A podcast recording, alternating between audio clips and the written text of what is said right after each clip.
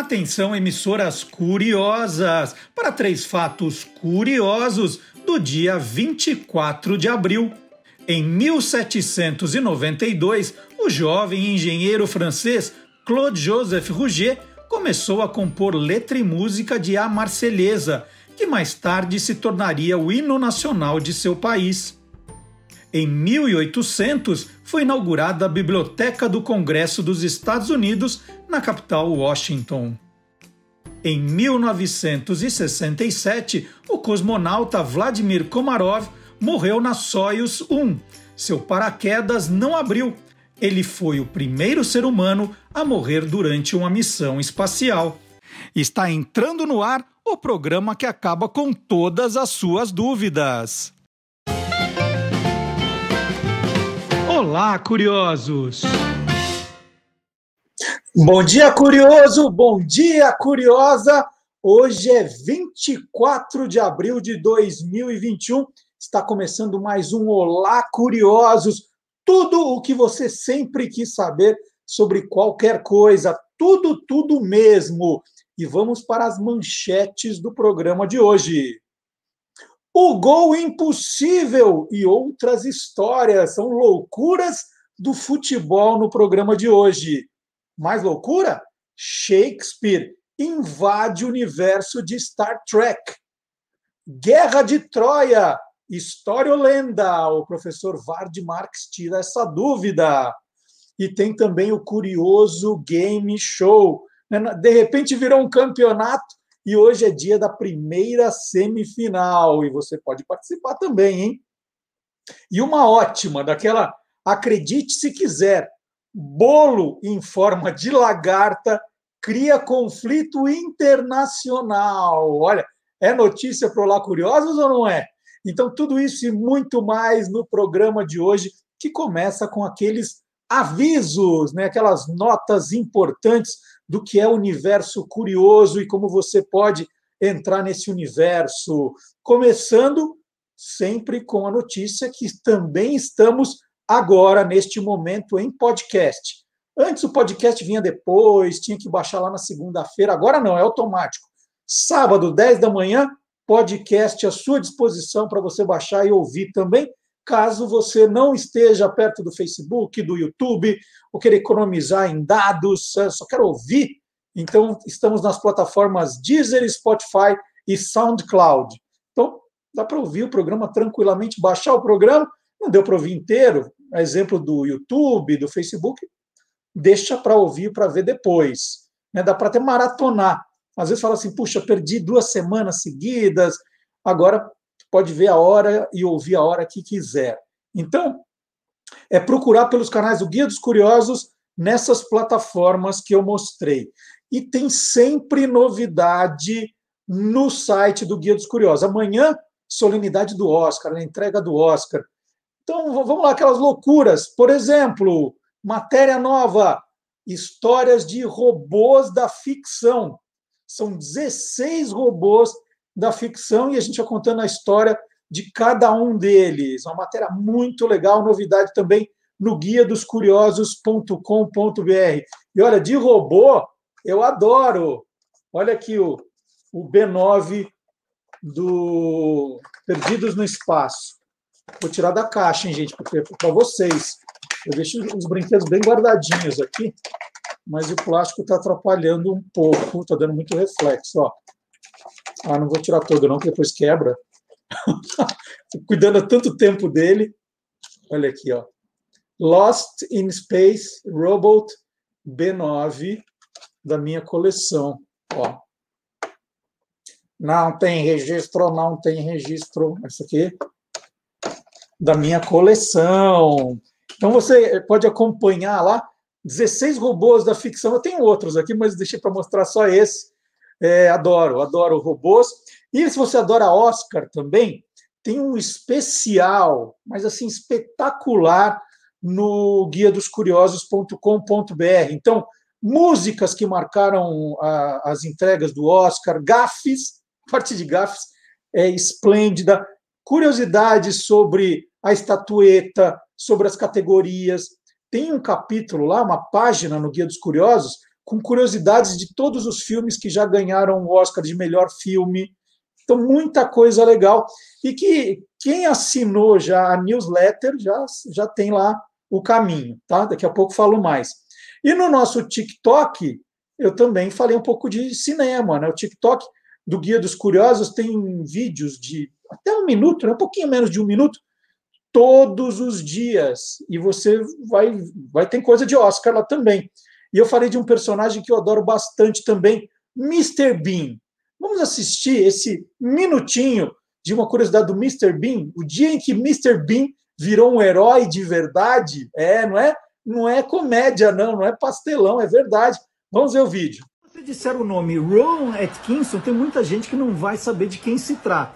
Mas se você disser Mr. Bean, aí é tiro e queda. Aliás, a minha curiosidade hoje tem a ver com queda.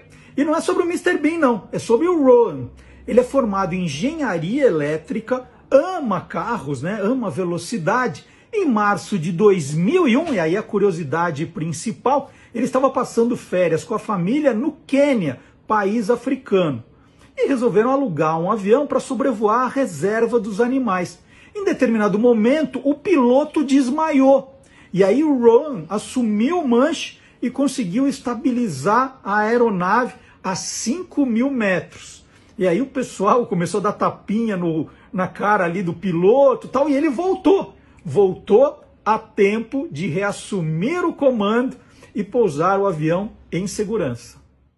Então tá aí, é, no, na conta do TikTok, já estamos com perto de 20 mil assinantes. Você pode assinar também, seguir.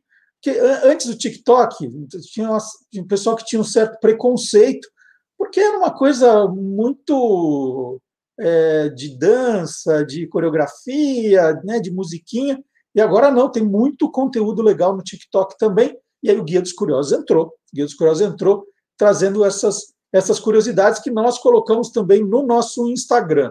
Né? Então, é, lembrando que o Guia dos Curiosos está nas principais redes: Facebook, Twitter, Instagram e TikTok. Por falar em Instagram e Facebook, todas as manhãs nós colocamos efemérides curiosas do dia.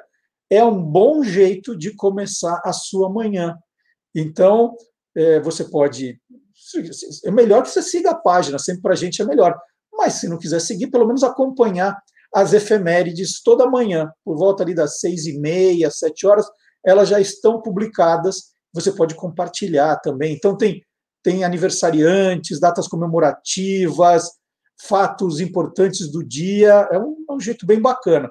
Se você não ficar satisfeito com as cinco que nós selecionamos, vale entrar no Guia dos Curiosos e aí acompanhar muito mais. Aí a relação é completa. Fatos do dia, santos do dia, abobrinhas do dia, curiosidade do dia, aniversariantes do dia, uh, datas de mortes do dia. Então, aí, aí o, o menu é completo.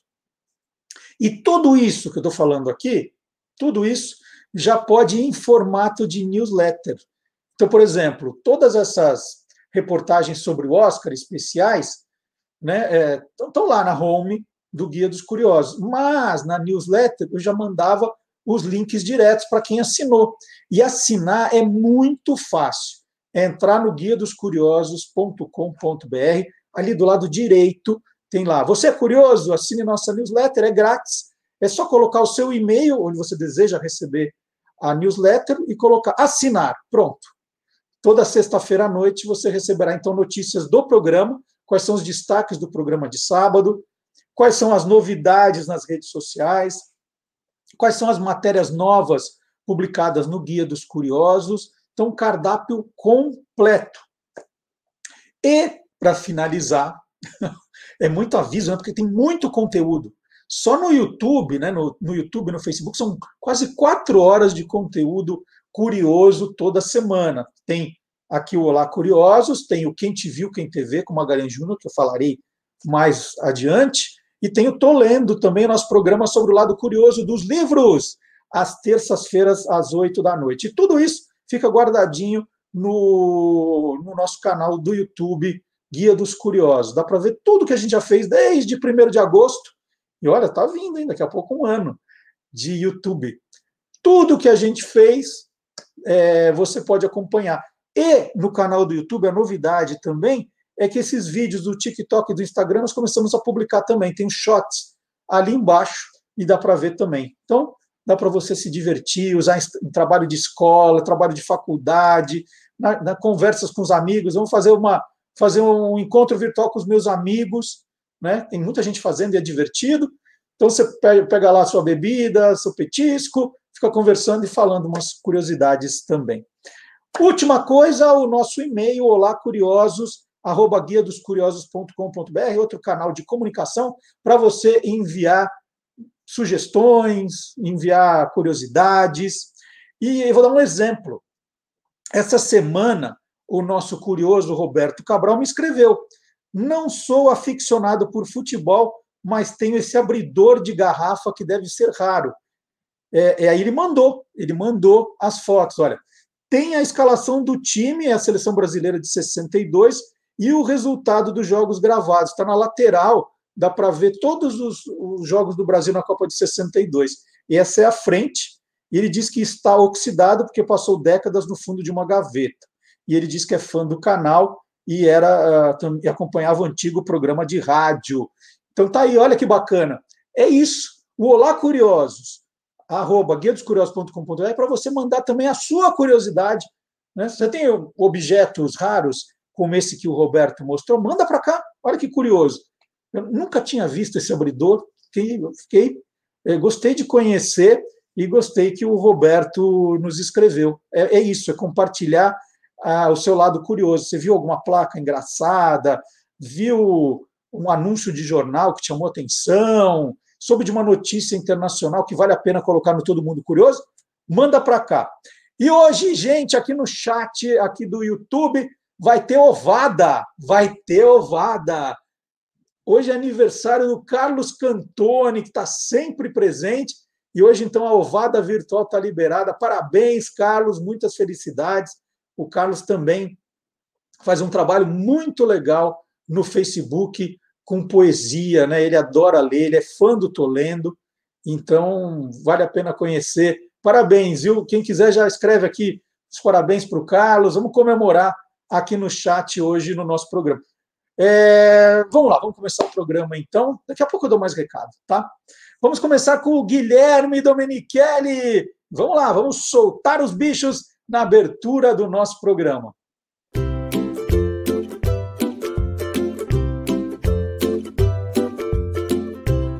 Soltando os bichos, com Guilherme Domenichelli.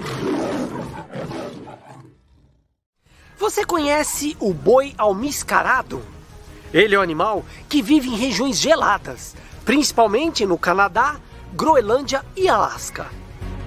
São bichos muito fortes. Tanto o macho quanto a fêmea têm longos chifres curvados. Alcançam 2,5 metros e meio de comprimento e 1,5 metro e meio de altura nos ombros. Os adultos podem pesar até 400 quilos. A coloração de sua pelagem é uma mistura de preto, cinza e marrom, e seus pelos são bem longos, quase alcançando o chão. Apesar do nome, os bois almiscarados são mais próximos das cabras do que dos bois. O seu nome vem do cheiro característico dos machos. Esse odor serve para eles atraírem as fêmeas. Durante o verão, vivem em áreas mais úmidas, principalmente vales próximos de rios. Já no inverno, migram para lugares mais altos, evitando a neve profunda, pois precisam escavar o gelo para procurar comida. Alimentam-se de gramas, juncos e outras plantas. Os bois almiscarados são sociais e vivem em rebanhos, geralmente perto de 10 a 20 animais.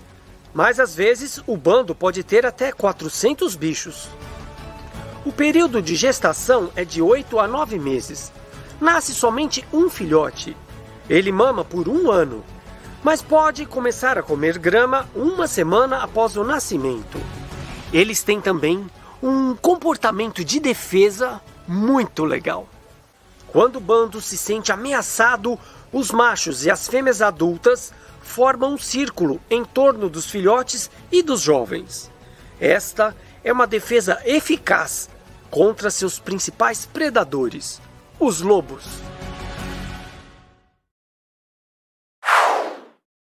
E agora vamos falar um pouco de futebol aqui no Lá Curioso. Eu sinto falta, às vezes, de futebol, né? Porque o futebol, agora que a gente vê na televisão, tá uma coisa meio esquisita, né? Uns horários estranhos, aqueles estádios sem torcida, campeonato que a gente já nem sabe mais o que é. Eu gosto daquele futebol mais raiz, né? aquelas boas histórias de torcedores, dos grandes times. E olha, sem fazer média, porque ele está aqui do meu lado, mas o site que eu mais gosto, que é a minha cara, é o Verminosos por Futebol. É o www.verminososporfutebol.com.br, que foi criado pelo jornalista cearense Rafael Luiz Azevedo já há quase 10 anos. Foi em 2012 e é o que eu sempre estou ali olhando, me divertindo com as histórias. E eu quero que ele conte algumas para a gente hoje, aqui para todo mundo também. Bom dia, Rafael! Bom dia, Marcelo. Obrigado pelo convite. É sempre um prazer ouvir de ti que uh, um jornalista que eu me inspirei quando eu era mais jovem, né, quando eu estava iniciando a faculdade, acabou virando leitor e consumidor do produto que eu, que eu é, veiculo, né, que eu publico através do Verminoso Futebol. É um prazer, é sempre um orgulho conversar contigo e, e ser entrevistado. E é tudo verdade, viu, gente? Olha, por exemplo, a camisa que o Rafael veio. Não é uma camisa qualquer, né, Rafael? É, essa camisa aqui é dos Estados Unidos da Copa de 94, né? É uma das camisas mais é, diferentes, icônicas que, que já houve na história do futebol, porque ela tem um design único, né? Nunca nenhum clube ou uma outra seleção é, utilizou um desenho parecido, nem, perto dessa, né? Vamos começar a explicar. Eu sei o que é, porque eu já sou seu fã há bastante tempo, mas o que é verminosos? Né? Vamos falar verminosos para o futebol. Essa coisa do verme, às vezes a gente se assusta. O que é verminosos? Verminoso é como a gente chama aqui no Ceará quem é apaixonado ou louco por algo. Normalmente é aplicado para futebol e para videogame. Então, assim, quando você pega um menino que é doido por, por videogame, por, por, jogar futebol, digamos, no PlayStation, então ele é verminoso por videogame. Então, se ele é, é, é muito fã de jogar bola, né, como a gente chama racha aqui em Fortaleza, aqui no Ceará, então ele é verminoso por racha, ele é verminoso por futebol. E aí, por isso, quando, quando eu resolvi criar esse site junto com a minha esposa, a, a publicitária Larissa Cavalcante, a gente idealizou um site que falasse para verminosos, né? Que contasse histórias de gente que é muito louca por futebol para pessoas que são tão loucas quanto aqueles que a gente está enfocando nas histórias. Então a gente conta, a gente publica muita reportagem, é, faz perfis, é, faz resgates de coisas do passado, e é isso que hoje eu vim é, é contar aqui para vocês, né? Resgatar alguns dos causos do futebol que já houve no passado e que são difíceis até de acreditar que já existiram. Bom, eu pedi para o Rafael selecionar algumas das histórias que coisa mais histórica, coisa mais curiosa de verdade, né, que a gente fala assim, não, não é possível que isso tenha acontecido. E ele separou algumas histórias para contar para a gente. Conta uma daquelas bem impossíveis, assim, de acreditar. Se você contasse, quando você conta, falar, ah, mentiroso, não é verdade, Rafael. Essa aqui, até hoje, muita gente duvida, tá? Quem já assistiu o filme é, Os Trapalhões e o Rei do Futebol, né, de 86, é, deve lembrar dessa cena. É, então, essa aqui foi o dia em que um jogador bateu um escanteio e ele fez o gol de cabeça lá na área. Então, é, é, não dá para ser possível, né? Mas isso existiu, ocorreu, tá? Nesse filme, é, o Cardeal, né, que é o personagem do Renato Aragão, ele consegue isso, né? Ele entra em campo num jogo, então ele bate o escanteio e aí depois ele faz o gol lá na área, né? E esse, esse é, é, caso, né, eu não sei se foi inspirado, mas ele ocorreu em 1949, tá, no interior de São Paulo havia um jogador chamado José Maria Serve, ele era conhecido como Russo, e ele jogava no 15 de Piracicaba. Então teve um amistoso lá em Piracicaba contra o Santos, e eu cheguei a fazer essa matéria, né? Eu publiquei ela em 2014. Na época, esse senhor tinha 86 anos, ele já era um ex-advogado, né? Depois da carreira de jogador, ele, ele atuou no direito. Então ele contou para mim que ele chutou a bola, correu, ventava muito, então a bola subiu e quando caiu, ele conseguiu cabecear, ele entrou o Santos vencia por 2 a 1 e aí o Russo empatou no finalzinho do jogo, quase nos acréscimos. E foi o primeiro gol, inclusive, dele pelo 15 de Piracicaba, né? Com o tempo, surgiram muitas é, lendas de que o, o, escanteio não teria sido cobrado por ele, que teria sido um jogador chamado Gatão, ou então também que não teria sido escanteio, né? Que teria sido uma falta, ou seja, mais próximo do, do, do gol. E aí, com isso, quando ele chutou, deu tempo dele chegar até, até o gol, né? Mas ele jura que, que, que ocorreu mesmo, que ele chutou, a bola subiu e aí ele conseguiu cabecear. Assim, o interessante é que, sendo ou falta ou escanteio, esse lance não poderia ser validado, porque o jogador teria dado dois toques, né? Então, depois que, que ele cobre o escanteio, ele não pode tocar na bola.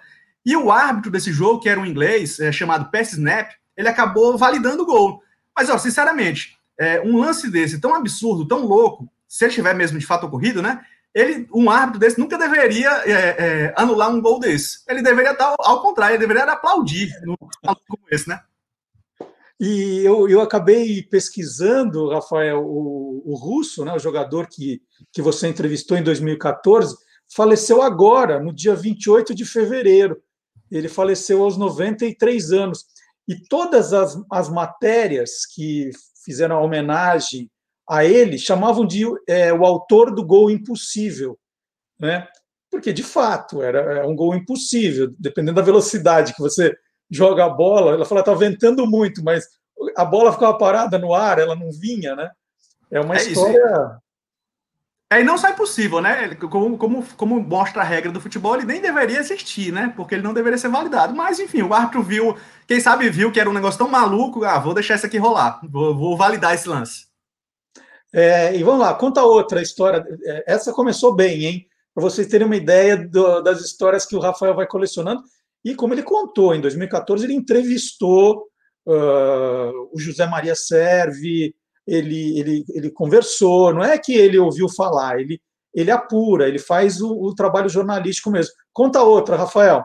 É, normalmente, assim, no Verminose, é, tem umas, as pautas, elas estão passando, assim, eu estou vendo alguma coisa e aí é, fico sabendo uma história e aí daí vou atrás, né, apuro, converso com, com algum dos personagens envolvidos, se possível, se não, tento fazer um, uma, uma investigação que pegue mais de uma fonte para poder garantir que o, a, o fato contado, ele seja minimamente é, é, verossímil, né.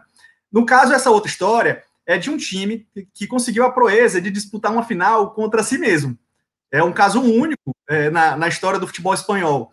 É porque é o seguinte, na, na, Espanha existe uma cultura de que os principais clubes, eles possuem um time B. Então, história isso não existe aqui no Brasil, né? Mas lá, por exemplo, o Barcelona tem o seu time B, o Real Madrid tem seu time B, que é para quê? Normalmente para colocar nesse clube B suas, seus jovens talentos e ali revelar sua base. No caso, o Real Madrid, ele teve o, o Real Madrid Cartilha, né, que hoje é chamado de Real Madrid B, fundado na, na temporada de 49-50. Então, lá já jogaram jogadores como o Raul, como o Eto'o, o Petkovic, o, Brasil, o Yarley, né, que é cearense, e inclusive mais recentemente o Vinícius Júnior. Pela regra, o time B ele não pode jogar a mesma divisão do A. Então, assim, se o Real Madrid joga a primeira divisão da Espanha, o Real Madrid B, se ele for subindo de divisão, ele nunca pode chegar à primeira divisão e disputar junto com o Real Madrid. Então, no máximo, ele pode chegar na segunda, né? Hoje ele disputa a terceira. Na temporada 79-80, ele conseguiu uma proeza, né? Uma coisa única na história da, da, da Espanha. Ele conseguiu eliminar quatro times da primeira divisão no mata-mata da, Copa, da Copa do Rei, que é como se fosse a Copa do Brasil, né, lá na Espanha. E ele chegou na final contra o Real Madrid. Então, assim, naquele dia, né, na final, os 65 mil torcedores que estavam lá no Santiago Bernabéu, eles iam sair felizes de todo jeito, né? Porque iria jogar o Real Madrid A contra o Real Madrid B. E aí acabou que o Real Madrid A ganhou de 6 a 1 foi campeão e tudo mais. Então, assim, o pessoal já ia feliz de toda forma, saiu mais ainda, porque viu muito gol, né? Viu sete gols naquele jogo. Que beleza. Só a história não acaba aqui, tá?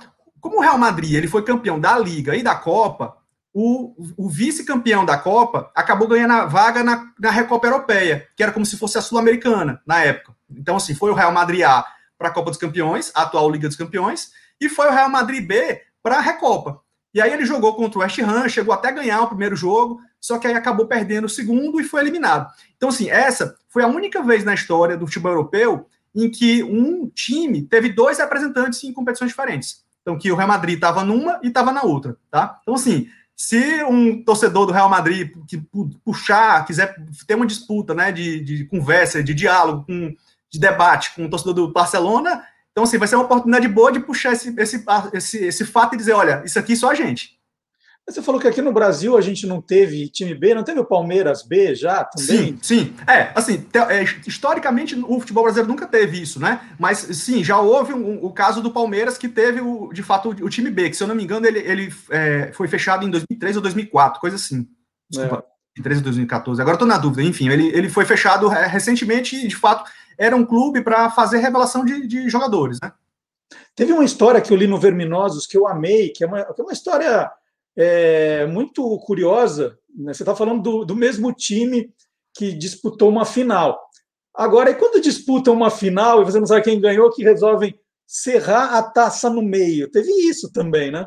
Sim, é, essa história também é uma daquelas que é, nunca houve, pelo menos a gente não tem notícia de algo parecido, né?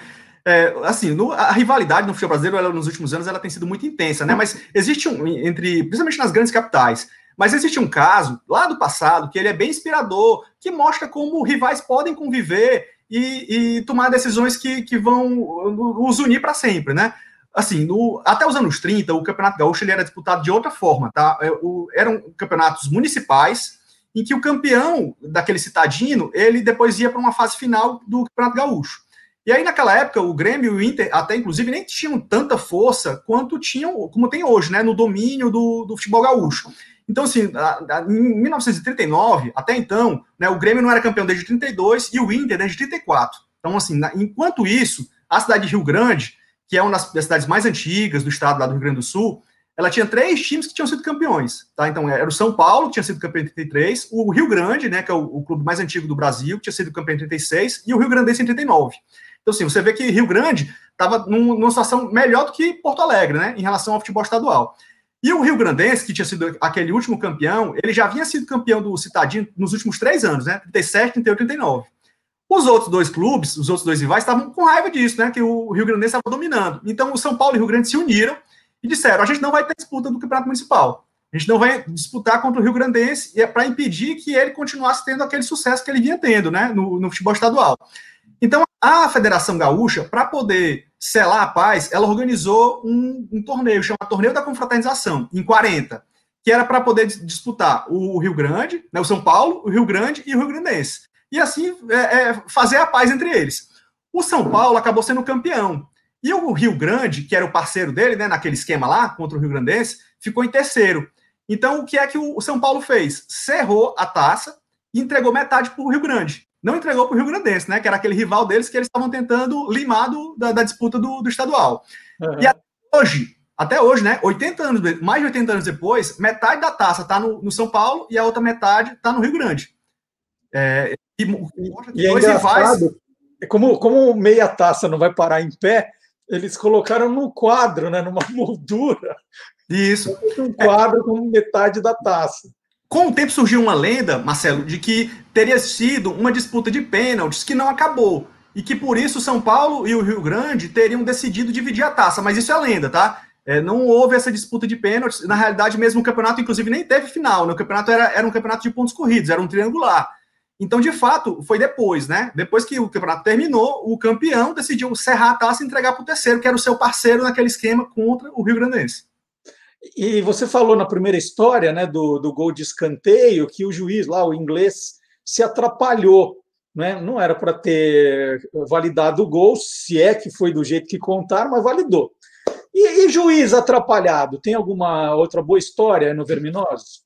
Tem, tem. Essa aqui é bem legal. Essa aqui é mais próxima de ti, né? Porque ocorreu aí em São Paulo tinha um, um, árbitro que ele, ele vivia assim, ouvindo confusões, né? Ele já tinha sido, inclusive, é, é, sido personagem, um dos personagens principais da final do Campeonato Brasileiro de, de 80, entre o Flamengo e o, e o, Atlético, porque ele expulsou três jogadores do Atlético. Até hoje a torcida do Atlético é, é, é braba com, com, essa, com essa final, não esquece, porque o José de Assis Aragão ele acabou complicando o Atlético naquela decisão.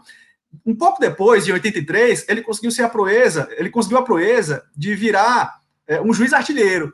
Naquela época, hoje, né, o, o, Fantástico, quando um jogador faz três gols, ele tem direito a, a cantar música, né? Então ele vai lá e canta música para homenagear um, uma, uma música, uma banda que ele goste.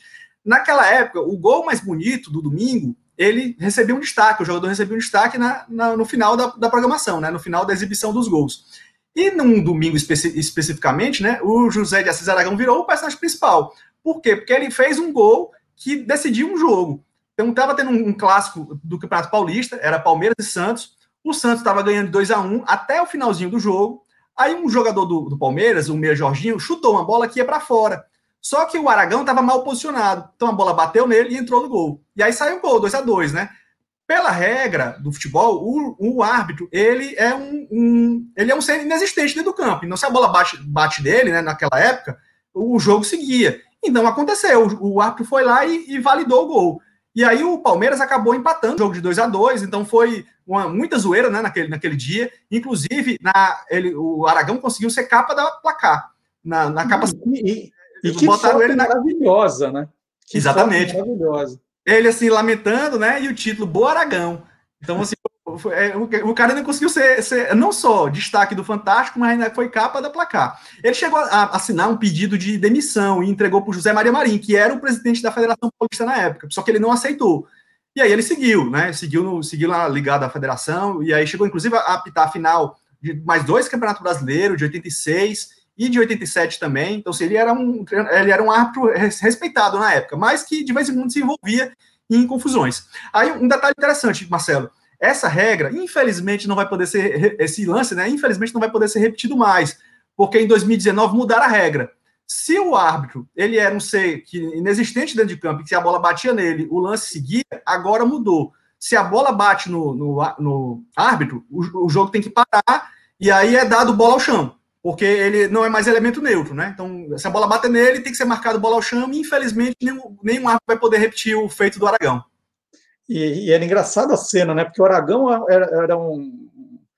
É, né? Ele está vivo, está com 81 anos, mas ele é um sujeito muito alto. Ele tem quase 1,90m. E quando a bola vem para ele, ele, ele, ele, ele toma um susto e tenta recuar a perna. E a bola bate, né?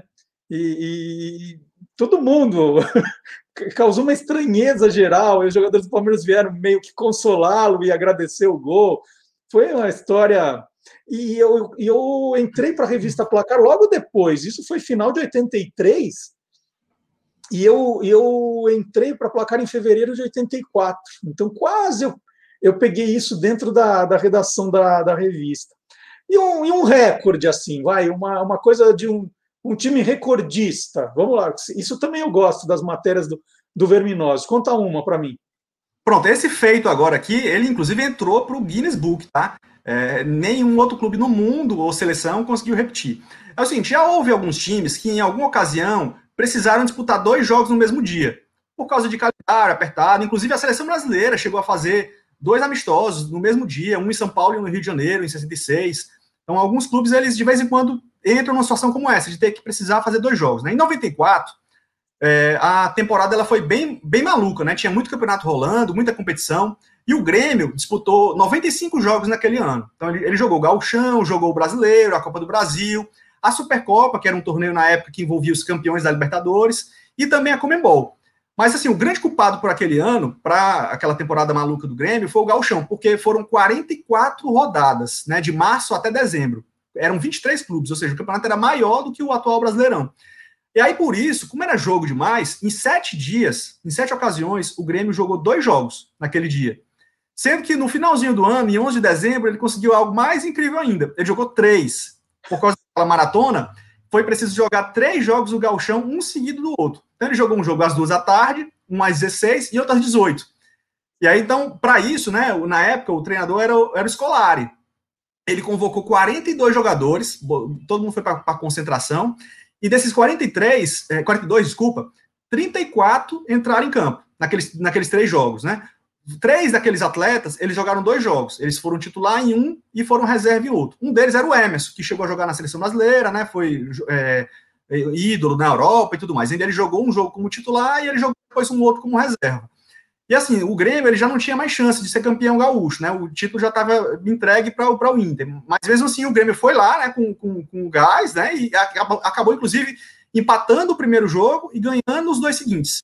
E aí, assim, aquele dia é, infelizmente, só 758 pessoas viram aquele, aquele dia histórico, né? Eu acho que talvez não viram o valor, né, de, um, de uma rodada tripla do mesmo time, né, numa competição, mas acho que quem guardou aquele ingresso deve ter muito orgulho de dizer que estava presente num dia que entrou para o Guinness. E era uma loucura, né? Era um jogo às duas, uma às quatro e uma às seis, né? Era, era o maratonar mesmo, né? Era é, imagina, e numa época, inclusive, bem quente, né? Dezembro, é, é, no Rio Grande do Sul, é época mesmo pesada do calor. E aí, então, imagina o pessoal que chegou bem cedão para poder, poder ver esse jogo. E desses 700 e poucos, só foram 200 e poucos que pagaram ingresso. Então, ainda tem esse detalhe. É, muitos, muitos ali tiveram direito, eram jornalistas, ou, ou dirigentes, ou, ou, gente ligada à federação, ao clube. Na realidade, pagar, pagar mesmo pelo ingresso, só foram 250 e poucos. Olha só. Bom, as histórias, histórias como essa estão aos borbotões do Verminosos por futebol.com.br, site criado pelo Rafael Luiz Azevedo. E hoje ele contou a parte histórica, mas, Rafael, eu gosto muito, muito, muito da, desses torcedores que você que você acha. Né? Você achou outro dia um, um torcedor do Botafogo da Paraíba que construiu a maquete do é, Almeidão, né? Com Isso. um palito de fósforo, um negócio maravilhoso. É, você tem lá o, o cara que disputou é, um campeonato de botão, não sei durante quantos anos. Tem, tem um. Conta uma só, vai, uma só de um torcedor maluco que você achou que, que vale a pena a, a gente conhecer. Bem, Marcelo, por causa da minha rotina atual, né, eu, eu tenho uma outra atividade é, é, paralela ao Verminosos, é, eu tenho tocado o site de forma a publicar pelo menos uma matéria, uma reportagem por semana. Então a gente tenta conciliar, né? Encontrar casos do passado, contar, é, resgatar memória, ou então encontrar uma história lá do B do futebol, que eu sei que não vai ter tanto espaço na mídia tradicional, ou então encontrar um personagem, alguém que tenha uma relação de, é, de verme, uma relação de, de loucura, de paixão por futebol, que não tenha sido contada ainda. Então, de vez em quando a gente acaba encontrando um personagem que a mídia ainda não abordou, ou que o cara nunca foi entrevistado, e que para ele é um orgulho contar a história dele, né? Uma das últimas que a gente publicou, eu acho história, quando, eu, quando um cara indicou para mim, é, e aí eu fui dar uma pesquisada e vi que era de verdade, eu vibrei, que eita, que história massa, isso aqui dava um, um personagem muito bom para grandes veículos e tal, que é a história do Carlos Santorelli. Ele é um músico é, de relativo sucesso, é, na, na, música brasileira como compositor. Então, tem alguns artistas que, que, que é, é, utilizam composições dele. É, por exemplo, a, a, música de Natal, ele trabalhou na, na, na questão da, no trabalho daquela composição. E ele gosta muito de futebol. Então, nos últimos anos, ele virou, ele passou a, a se envolver numa maratona de produção de hinos. Então ele já produziu cerca de 140 hinos de clubes. Normalmente ele pega aqueles clubes que não têm hino, então ele vai lá atrás de um time do interior da Paraíba, do interior do Ceará, ou mesmo de capitais, mas que são clubes tradicionais, mas que são clubes pequenos, e que ele percebeu e descobriu que não tem hino. Então ele vai lá, investiga a história daquele clube e produz um hino. E nos últimos anos ele passou a lançar uma série que é a série Hinos Futebolísticos, que são discos de 14 é, composições, sempre com, é, com um hino contando a história de um clube. E para tu ter uma ideia da maratona, nos últimos quatro anos, ele já lançou oito discos, é, com, 14, com 14 músicas. E um dos times mais, assim, muitos eu nunca nem ouvi falar é, de, desses clubes. E aí ele pega e conta a história e, e, e faz essa homenagem, presta essa homenagem. Então, assim, são personagens desse tipo, que eu gosto muito de contar a história deles e de conhecer, e de, e de certa forma até me virar um, um, um, um amigo, um conhecido, um colega, é, porque depois essas pessoas elas passam a se tornar fãs do Verminosos e passam depois a indicar outras histórias. Então, uma história do site acaba puxando outra, porque depois que a pessoa gosta, eu pego e, e peço: olha, se você ficar sabendo, conhecer alguém, uma história tão legal, divertida como a, como a sua, indica pra gente, por favor. E aí, assim, vai que nem uma pirâmide, né? De uma vai partindo cada vez mais. Maravilha. Então, olha, verminosesporfutebol.com.br está aqui embaixo o endereço do site do Rafael. Quase 10 anos no ar, só histórias fantásticas. Não é só futebol nacional, não, futebol do, do mundo inteiro. Rafael, muito obrigado pela gentileza. Sempre é um prazer conversar com você, viu? Lê, obrigado. você lê todo dia. Muito obrigado. E agora obrigado nós vamos provar. E agora nós vamos provar que o mundo inteiro, a exemplo do Rafael, é curioso.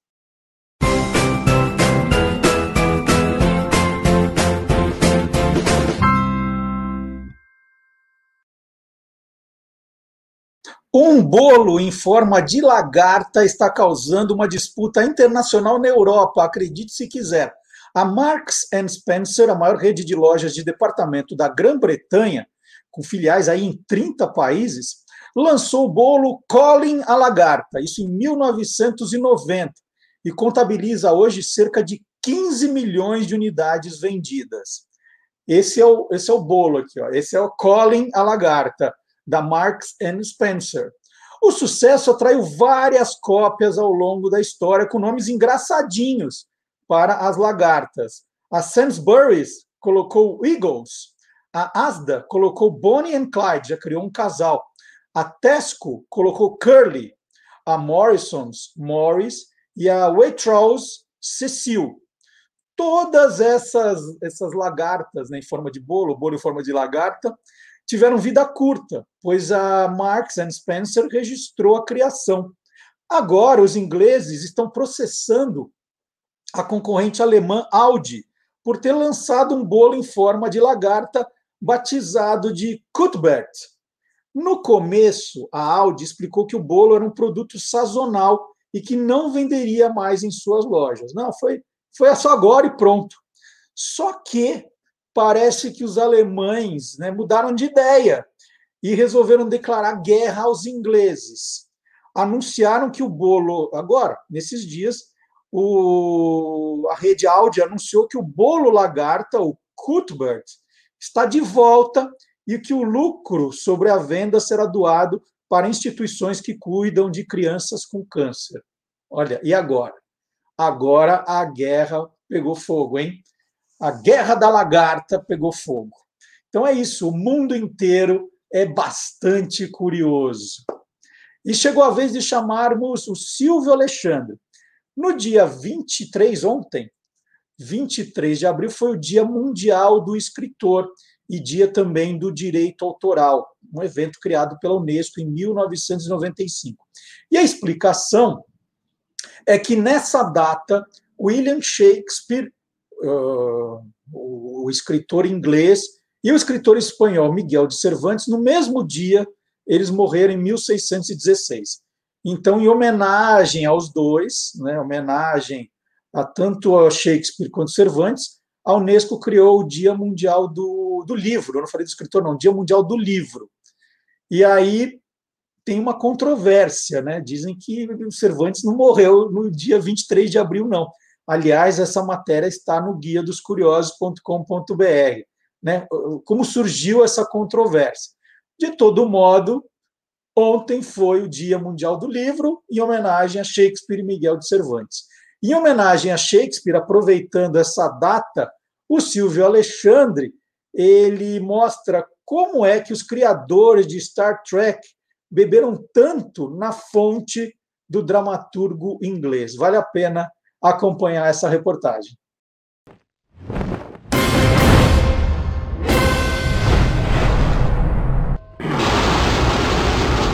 Universo Fantástico. Dia 23 de abril é o Dia Mundial do Livro e dos Direitos Autorais. Ele foi escolhido pela Unesco por ser a data de morte de dois grandes escritores da história, o inglês William Shakespeare e o espanhol Miguel de Cervantes. Passados mais de 400 anos, as obras de Shakespeare continuam atuais e inspiram múltiplas leituras. Gene Roddenberry, o criador de Star Trek, e seus roteiristas continuam bebendo nas fontes shakespearianas.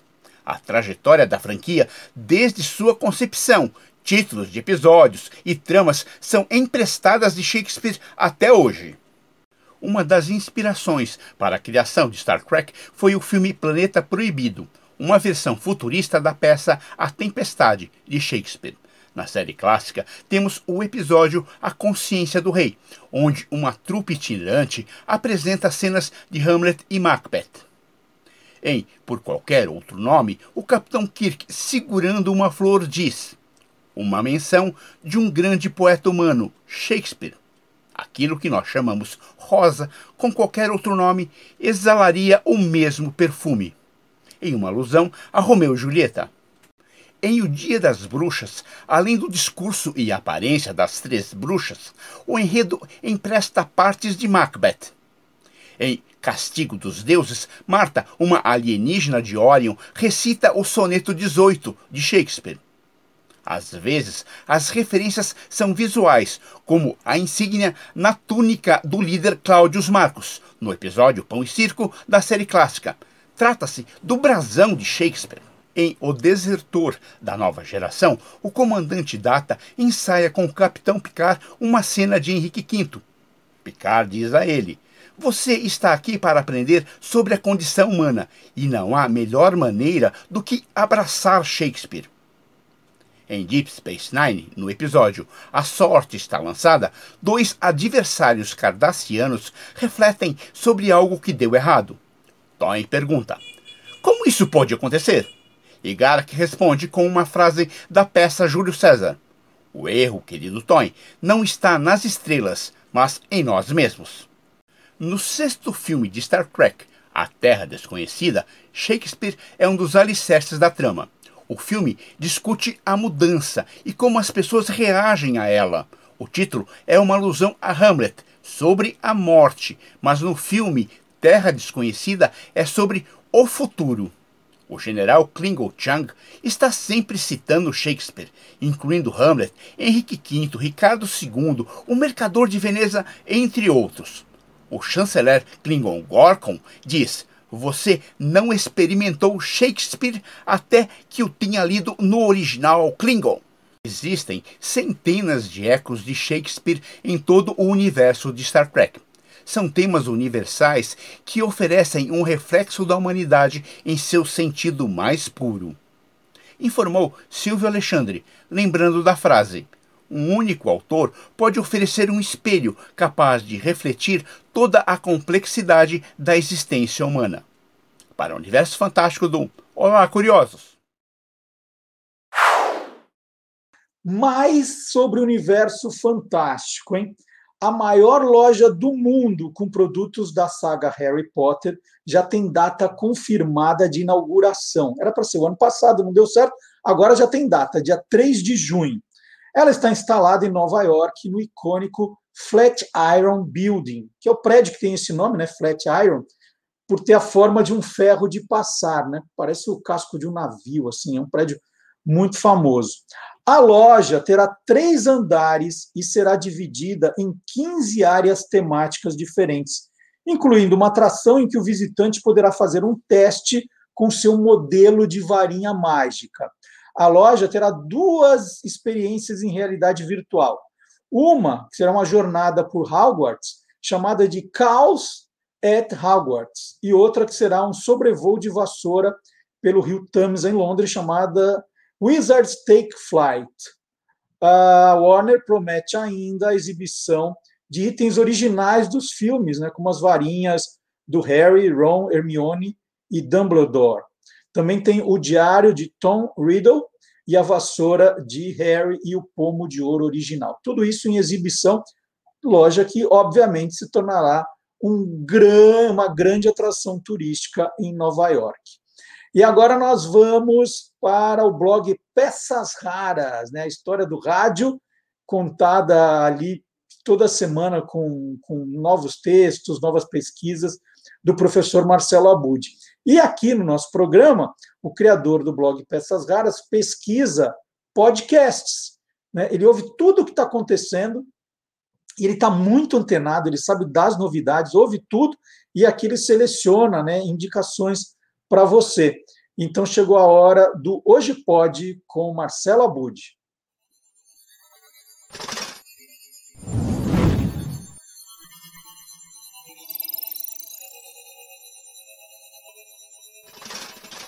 Hoje pode. Com Marcelo Abud. Falar sobre morte e cuidados paliativos em meio à pandemia não é para qualquer pessoa, mas Juliana Dantas tem autoridade para isso e realiza episódios muito valiosos no podcast que assina. Estamos falando do Finitude, que no ano passado foi um dos finalistas na categoria rádio do troféu APCA. O podcast também levou menção honrosa em um dos principais prêmios de direitos humanos do país, o Vladimir Herzog. Isso pelo áudio documentário Confinamento Três Meses Depois, que foi lançado em 30 de junho de 2020. Conversamos com Juliana Dantas a respeito da importância desse prêmio. Queria começar falando com vocês, já lançando uma pergunta. Vocês conseguem imaginar um hospital no Brasil onde o coronavírus nunca tem entrado. Pode parecer loucura diante desse contexto que, infelizmente, a gente está mergulhado, mas existe. Esse hospital é o primeiro hospital de cuidados paliativos do Brasil no Hospital Premier, na Zona Sul de São Paulo. E como é que isso aconteceu? Né? Logo quando estourou a pandemia, a direção decidiu fechar as portas porque os pacientes que estão lá internados têm estado de saúde muito frágil. Então, metade dos funcionários ficou lá dentro e aí todo mundo começou a dividir todas as funções, desde lavar pratos, servir comida, é, distribuir uniforme, dar banho em paciente. Virou uma grande sociedade horizontal lá dentro e eu tive a oportunidade, a confiança de poder entrar lá duas vezes. Na segunda vez em que eu entrei, eu morei lá por nove dias. E esse lugar é muito especial para mim, porque a minha avó materna e meu pai morreram lá com extrema dignidade. Então, ter podido perdê-los dessa maneira, com muita dignidade, foi muito importante. É um lugar que faz parte da minha história. E aí, depois, voltou a fazer parte da minha história, porque uma das reportagens que eu fiz lá dentro foi o episódio Confinamento três meses depois que rendeu a menção honrosa do Prêmio Herzog, que nos deixa muito contentes. E eu também fiz o documentário Esquina do Mundo, como roteirista, direção de João Rocha Rodrigues e produção de Rua Oliveira. 4 de junho e o Brasil tem mais de 53 mil mortos por coronavírus. Quando eu vi aquilo e, e percebi que aquilo podia pegar os pacientes e pegar os funcionários, eu entrei em desespero. E eu queria convidar vocês para ouvir o episódio e para seguir Esquina do Mundo Doc no Instagram para ficar sempre informado quando tem sessão de cinema. Obrigada pelo espaço, um beijo.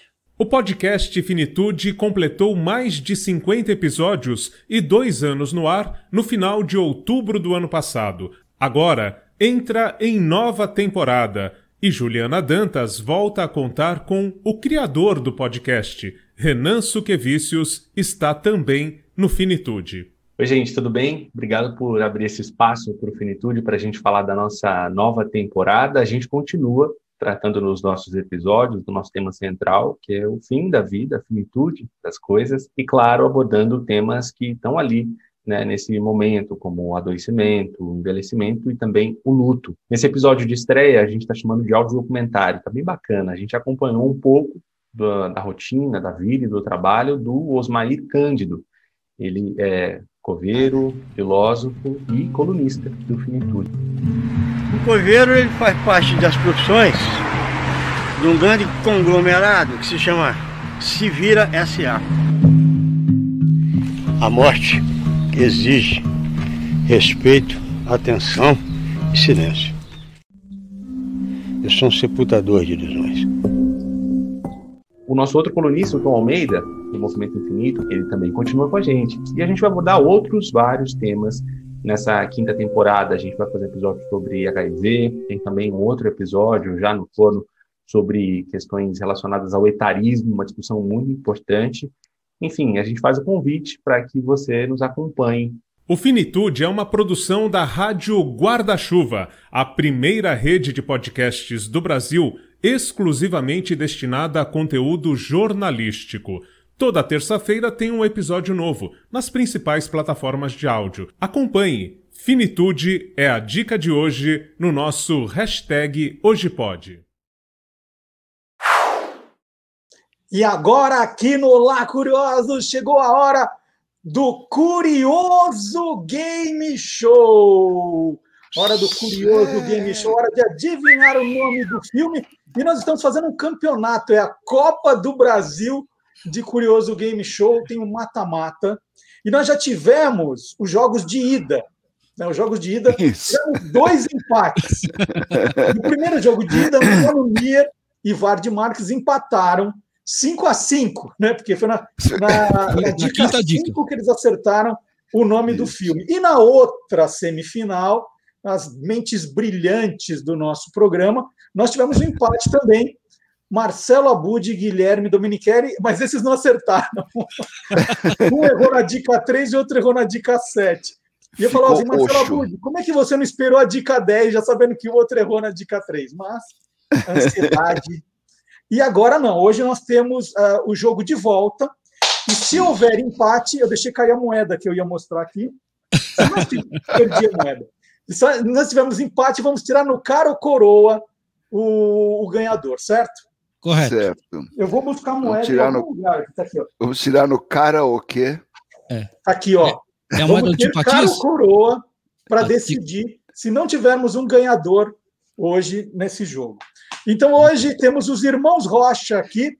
Isso. Vocês lembram do Corrida Maluca? Dos irmãos Rocha? Iguais. Antônio Mir, bom dia, tudo bem?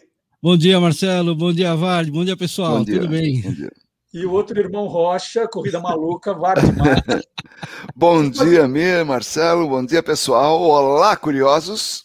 Vocês devem estar estranhando, falando assim, mas será que o Vard está em outro país? Porque está claro lá no Mir escuro no Vard. Não. É que a, onde, ele, onde ele está fazendo a transmissão agora não tem janela. Então, ele depende de luz Exatamente. artificial, certo? Uhum. Senão vão pensar, o Vard está em outro, em outro país. Não é verdade. Eu tenho, eu tenho luz artificial aqui, eu tenho um pequeno estúdio já, então eu acendo a minha luzinha aqui, por isso que ilumina melhor. Vendo? Ah, é? Bom, rapazes, então. as- Olha, agora sim. Ô, Vard! Faltou alguém me lembrar que precisava acender a luz. Só isso, ué.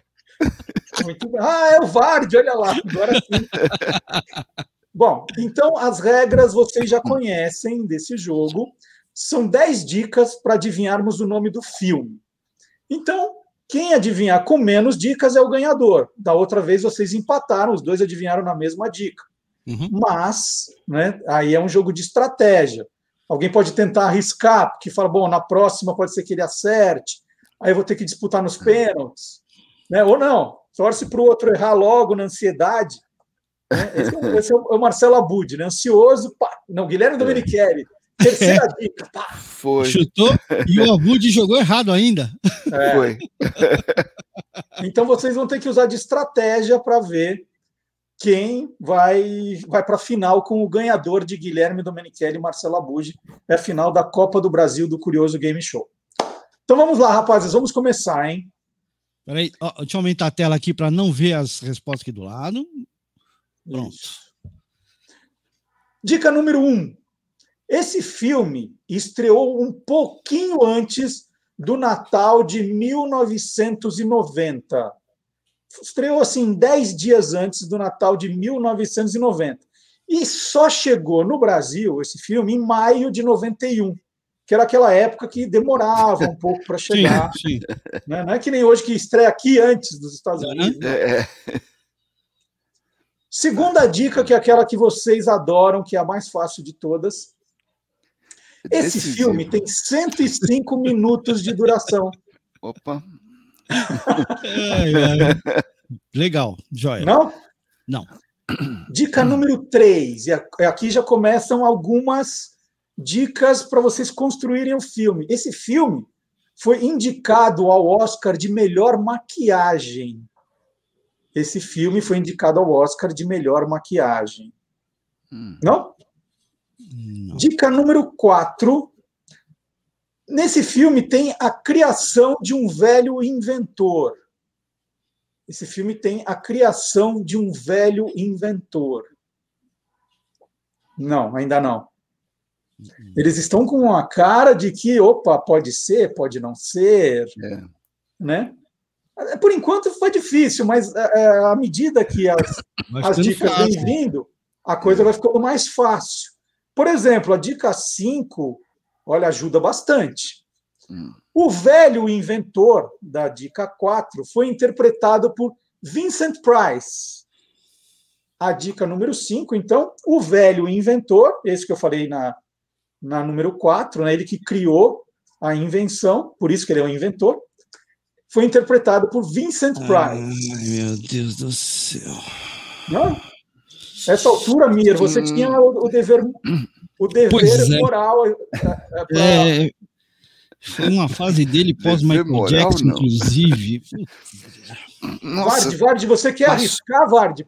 Porque a Não. próxima pode Ah. ser que o Mir adivinhe. Então você pode tentar agora. então eu tenho um bom palpite aqui, mas vou, Vai esperar? vou segurar. É. Olha lá, hein? Senão vai para moedinha. Para moedinha, Ah, é. a moedinha pode acontecer tudo. É, Hum. Dica número 6. O gênero do filme é chamado de fantasia sombria. Olha, O gênero do filme é chamado de fantasia sombria. Vamos lá, dica número Peraí, 7. peraí, eu tô, eu tô escrevendo. Tá escrevendo, opa! Tá escrevendo, Vard. Fantasia sombria. Peraí. É. O Vard está escrevendo. Que agora eu tenho que jogar. Agora, Mir, é agora. Ele pode ter errado. Pois é, então. Mas Vai, deixa eu ver. vamos, vamos para a dica 7 ou não? Pode, ir, pode ir, pode ir para dica 7, É? pode ir. Pode ir. Diane West e, o- e o Anna Ryder são mãe e filha nesse filme. Droga! Diane West e Winona Ryder são mãe e filha nesse filme. Agora eu tenho certeza de qual é o filme e tenho certeza que eu errei. Ah, Aí você está dizendo para o Mia para ele esperar até a 10. Ah, então eu vou esperar, eu vou esperar outra dica. Vai esperando, Mia. Dica número ódio. 8. Dica número 8. Não pode dar esse, você tem que deixar o outro preocupado. Dica número 8. Tem uma mistura de jardineiro e cabeleireiro neste filme. Tem uma mistura de jardineiro e cabeleireiro nesse filme. Caramba. Ô, Mir, é, eu não acredito na 8 você não matou. Tem gente no chat que na, da 4 já sabia. Tá bom, vai mais uma. Vai, Mir. Vai mais uma aqui, eu só vou. eu- Olha, pode ser que eu tenha acertado, viu? É. É? Dica 9, Marcelo. Dica 9. Johnny Depp faz o papel principal. Sim. Johnny Depp faz o papel principal. E dica. O Mir está escrevendo na Eu vou 9. escrever hein? na- Hã? Está escrevendo. Na 9. E na dica número 10, nós temos que a direção é de Tim Burton. Direção de Tim Burton é a dica número 10. Mas eu acho que a mais fácil era para matar na 8. Pois é, pois é. Na 8. Eu fiquei na dúvida, viu? Fiquei muito na dúvida. Fiquei mesmo. É? Então É, mostra o que você colocou, Antônio Mir. Na, opa, Aqui. na dica Eduardo Mão de 9, Tesoura. Eduardo Mão de Tesoura. Mão de Tesoura. E você, Vard, E na você, Vard? 6. O que você colocou? Seus oito e mais seis. É! Ah, olha só, ainda blefou. Jogou é bem, jogo, mano. É jogo, é jogo. Jogou bem, hein? E ainda blefou. Eu confundi mesmo. Eu, eu achei que era outro. Eu Eduardo É, Mão quando você falou, quando você falou, quando você falou a, a Winona Ryder, É. eu achei que podia ser o Beetlejuice, os fantasmas se divertem. Também. Entendi. Não, não. Aí falei, puta, não é não. É, não, o Beetlejuice é com outro artista. É o, É, é o é Michael o- Keaton. Michael, Michael Keaton. Michael Keaton, o. Um que faleceu também. O faleceu? diretor do a- Curtindo a Vida Doidado. Isso, isso. Não, mas jogou bem, Vard. Eu fiquei em dúvida, eu juro, É. eu não lembrava do Vincent Tan, tan, tan, tan, tan, tan, Aí, Vard. tan, tan, Ó, tan, vou dizer uma coisa, hein? O Marcelo Abreu já tá com medo. Ele nem jogou e já tá com medo. Então nós temos, nós temos o primeiro, ser, o primeiro finalista, Finalista. da Copa do Brasil do Curioso Game Show, professor Vard Marx, que enfrentará o ganhador de Guilherme Domenichelli e Marcelo Abud. Nem, nem precisamos da moeda. Muito hein? Tinha que ser Vard do Tio. Patinhas, pô. Tinha que ser do Tio Patinhas. O homem a ser derrubado. É isso. Isso aí, Vard. O Vard, na verdade, o Vard ele deu uma colher de chá pra mim no- nos anteriores, tá? Ele ficava, tal, mas vai Mia, vai Mia. Aí só pra ter emoção também. né? Mas depois nós vamos fazer uma só de música, Mira. Eu vou ficar cantarolando aqui. Ah, tá.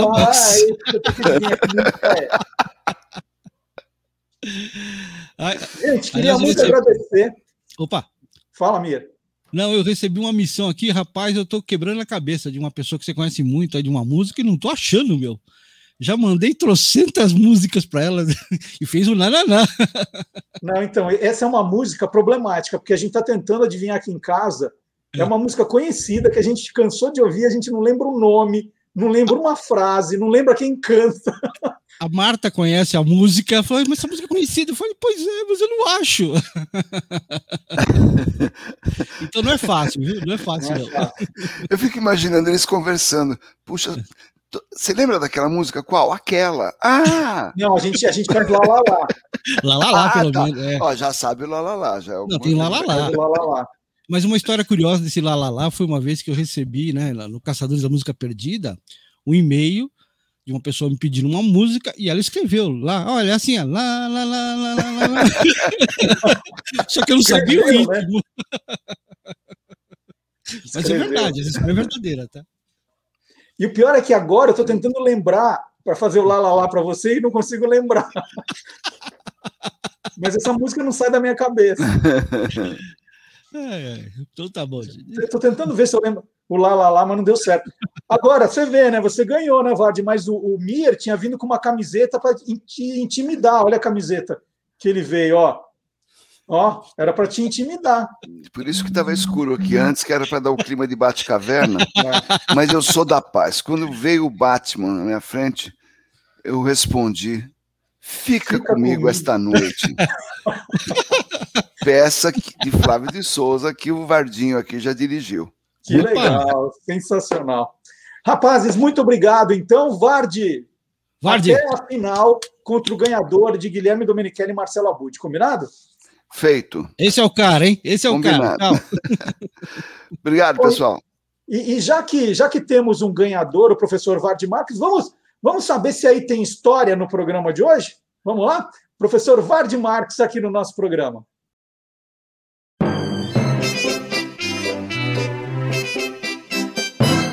Aí tem história. Olá, curiosos. Você já viu uma lenda com data? Com dia, mês e ano? É difícil de acreditar, mas existe. E lendo ou não, vem comigo porque aí tem história. A data é 24 de abril do ano de 1184 a.C. e o evento é nada mais, nada menos que a Guerra de Troia, que se considera encerrada naquele dia. Porém, esse não é o mais incrível. A própria existência de Troia era uma impossibilidade. Não existiu e pronto, é só mitologia. Mas talvez. Vamos ver primeiro a mitologia aí. Diz que Zeus, o deus dos deuses, convidou todas, todas as divindades para um banquete no Olimpo, menos uma, Eris, a deusa da discórdia, por motivos óbvios. Mas Eris era uma peste, pegou uma maçã de ouro e escreveu para a mais bela e jogou para dentro da sala do banquete, caiu em cima da mesa, três deusas, Atena, deusa da sabedoria, Afrodite, deusa do amor e do sexo, e Hera, deusa da família, esposa de Zeus, rainha dos deuses. Todo mundo, né, as três foram com a mão para pegar. Ups, mas e quem é? Zeus, decida. Zeus, que não era bobo nem nada, olhou para a terra e falou: Aquele rapaz ali, ó, é um príncipe de Troia, perguntem para ele. As três apareceram e disseram: E aí? Atena falou: Se você escolher a mim, eu te transformo no homem mais sábio do mundo. Hera falou: Eu te farei o governador de toda a Ásia. E Afrodite falou: te darei o amor da mulher mais bela. É claro que Afrodite ganhou a maçã de ouro. E ela falou: A mulher mais bela é Helena, mulher de Menelau, rei de Esparta. Vai até lá e conhece Helena. Paris foi. Quando ele chegou lá, Menelau, o rei, falou: Olha, eu vou fazer uma viagem, ficar uns dias fora, fique à vontade. Menelau foi embora, ele pegou Helena e foi, voltou para Troia. Ela, foi aí que ela passou a ser Helena de Troia, porque ela estava encantada por Afrodite. Uh, Menelau voltou, não gostou da brincadeira, convocou todos os reis gregos para uma confederação lutar contra a Troia, que era muito poderosa, e lançaram ao mar mil navios cheios de guerreiros. A guerra durou dez anos. E só acabou porque Odisseus, o mais esperto dos gregos, inventou aquela história do cavalo de madeira. Botaram um cavalo imenso nas portas de, de Troia, entraram nos seus navios e fingiram ir embora. Os troianos botaram o cavalo para dentro e foram festejar a vitória. Durante a noite, os gregos que estavam dentro do cavalo abriram os portões, os outros gregos entraram e foi um massacre. Não sobrou nenhum homem troiano vivo. E esta noite, essa madrugada, seria a madrugada do dia 24 de abril de 1184 a.C. É, até o século XIX, arqueólogos e historiadores sérios tinham a coisa da lenda como certa. Aí apareceu um alemão chamado Heinrich Schliemann que era fanático pelos relatos de Troia e Micenas, que era uma grande civilização grega da mesma época. Mas ele era fanático desde criança. Leu tudo o que existia a respeito, leu a Ilíada, leu a Odisseia, leu todos os livros de arqueologia, de história e tal. É, ele, que era um poliglota, ele falava nove línguas, ele foi aprender grego clássico e, e grego moderno. Ele chegou a se casar com uma grega. Ele era um homem muito rico, fez fortuna e, por volta de 1870, foi até a Grécia e a Turquia, atrás de Troia e Micenas, respectivamente, seguindo os relatos tanto históricos quanto mitológicos. E não é que o danado achou as duas. Troia, inclusive, não é uma, uma cidade. Você escava e encontra uma cidade. Você escava e foram encontrando. Isso não foi ele que encontrou. Foram escavando depois da descoberta dele, porque ele falou: aqui é Troia, achei Troia.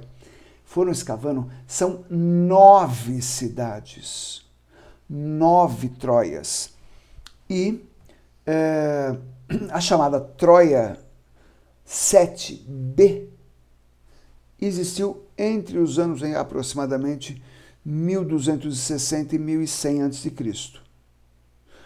E parece que nas ruínas ali há sinais de que houve uma guerra. Há sinais de fogueira, cidade queimada. As datas batem, as escavações conferem. Mas é lenda, né? claro. Quer dizer, eu acho que é. Quer entender o que acontece nesse mundo maluco em que a gente vive? Saiba que os meus cursos de história, história da arte, comunicação interpessoal podem te ajudar. Quer uma orientação? Você está meio perdido? Quer uma orientação para a sua vida, para a sua carreira? Faça uma consulta com tarô e orientação, tanto para pessoas quanto para empresas. Entre em contato e siga minha página no Instagram, arroba Vardmarks, tudo junto. Começa com W e termina com X, Vardmarks. Lá você encontra o link para me encontrar. É isso. E depois do professor Vard Marques, a gente continua falando de história, mas com viés diferente. O professor Dionísio da Silva vai falar sobre Tiradentes, sobre Pedro Álvares Cabral, né, o achamento do Brasil. É hora do Palavra Nua e Crua.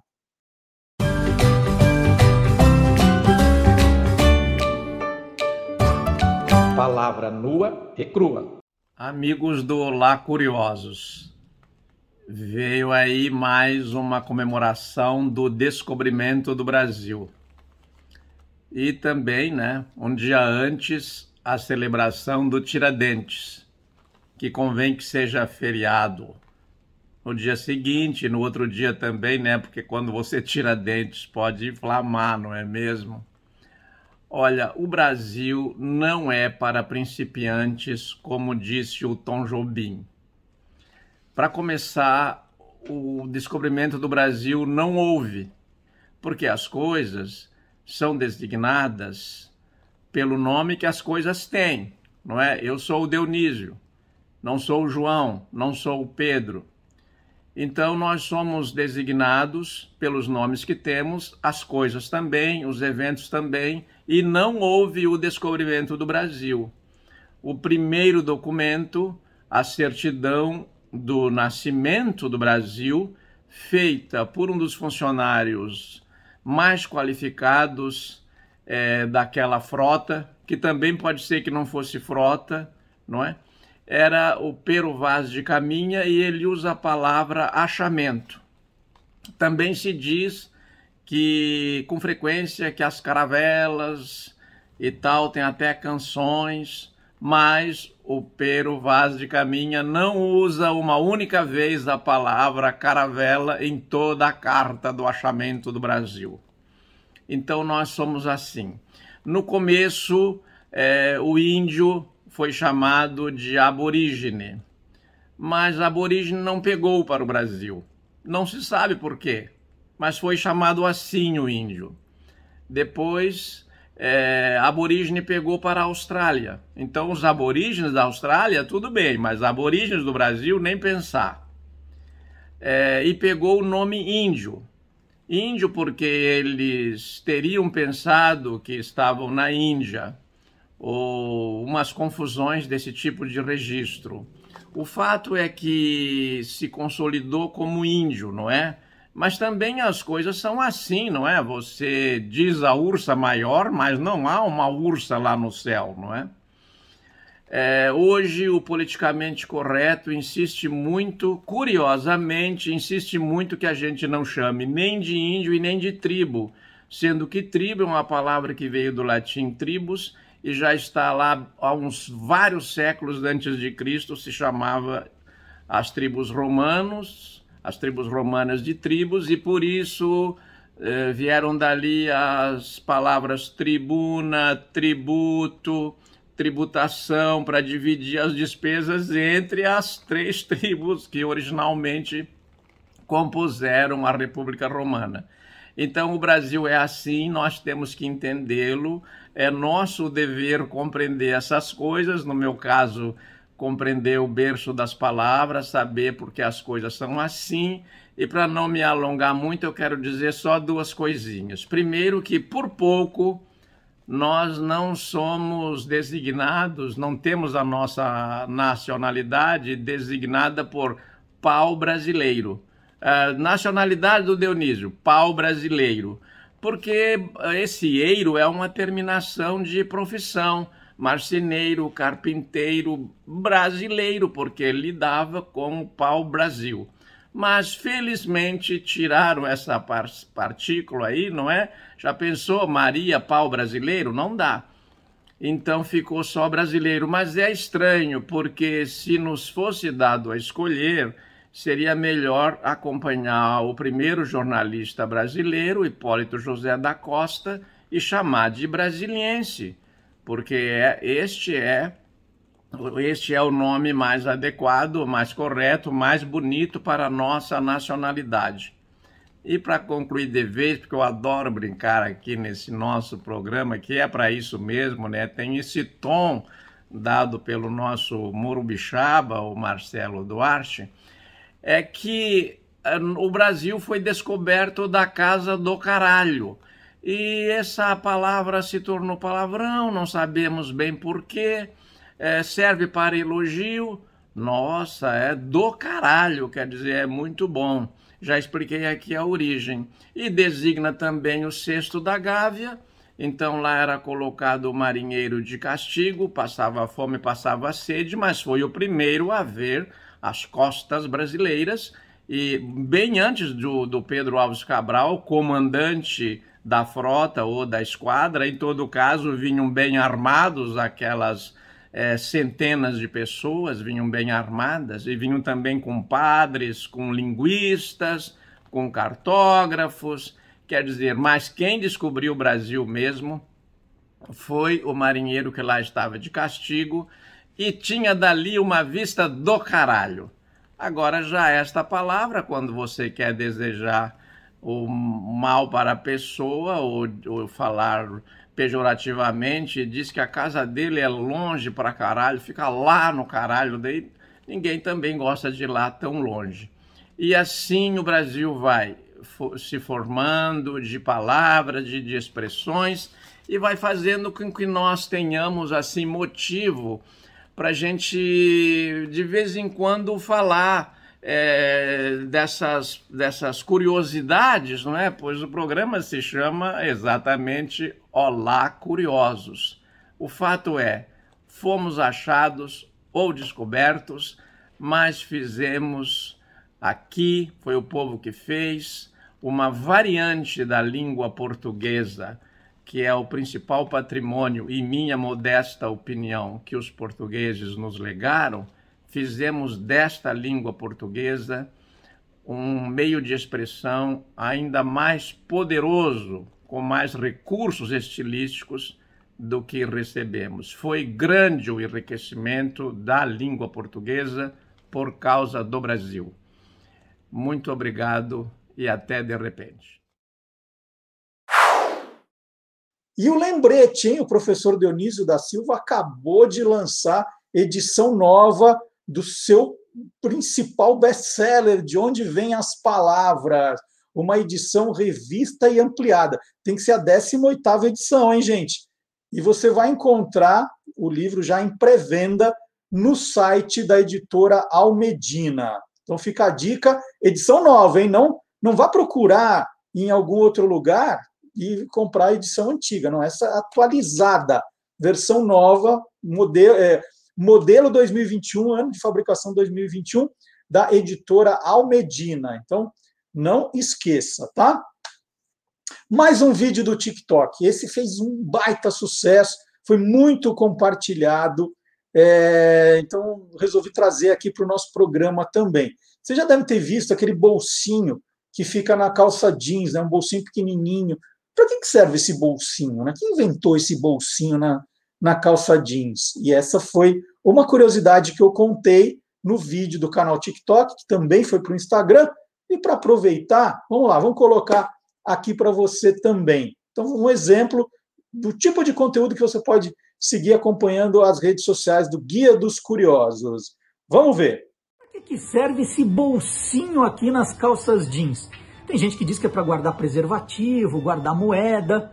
Mas quando as calças jeans foram criadas em 1850 na Califórnia, nos Estados Unidos, a real utilidade desse bolsinho aqui era para guardar relógios. Tinha gente que usava aqueles relógios com correntes no bolso do colete, mas muitos usavam ele solto, né? E os garimpeiros, os cowboys, o pessoal do Velho Oeste preferia deixar eles aqui, ficava mais à mão durante uma cavalgada, por exemplo. Os relógios de pulso foram inventados em 1907 pelo joalheiro francês Louis Joseph Cartier, a pedido de um brasileiro, Santos Dumont. Santos Dumont ficava com as mãos ocupadas durante testes de voo. Ele precisava controlar o tempo todo o tempo de um voo. Ele chegou a tentar amarrar o relógio com um lenço no pulso e não deu certo. Aí ele fez a encomenda e nós ganhamos um tipo. Então tá aí, olha, é, é bem rápido. É VaptVupt, uma curiosidade e você já, já se diverte, é uma coisa que depois vai virar munição para suas conversas com os amigos. Essa é a ideia, esse é o conceito. É, dois pedidos aqui, né? Eu falei que o aniversariante Carlos Cantoni ele tem uma página bem legal no Facebook, mas eu não falei qual. Ó, uh, é o Chá de Letras e Poesia com Cassis. É a página que o Carlos Cantoni faz no Facebook. Tem ó, um, um grupo enorme ali de seguidores. Chá de Letras e Poesia com Cassis do Carlos Cantoni. Vale a pena seguir. E também mandar um abraço aqui para o meu fã-clube no Facebook, tem um fã-clube, tem um fã-clube do Guia dos Curiosos no, no Facebook, está crescendo, muito bacana, muito obrigado pela homenagem. Quem não conhece, vai lá conhecer, tá? E quem não deu like também, não fez o comentário, por favor, gente, é importante. Eu já expliquei aqui, vou explicar de novo. Por que, que eu fico pedindo like, né?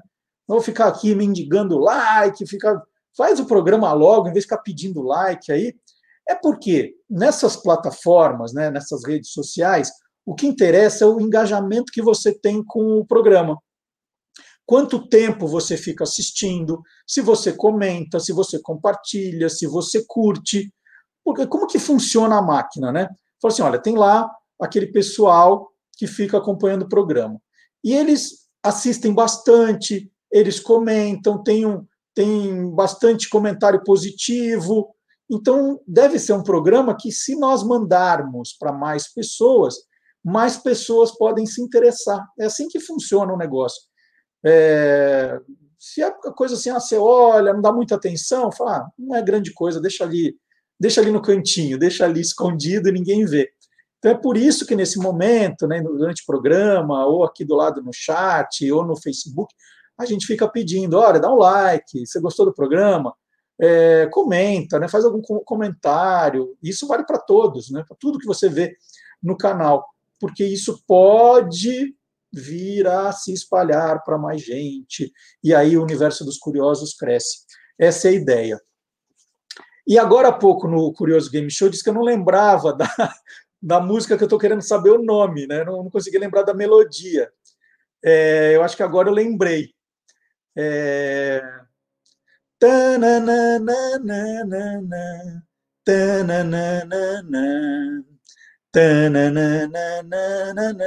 É alguma coisa assim.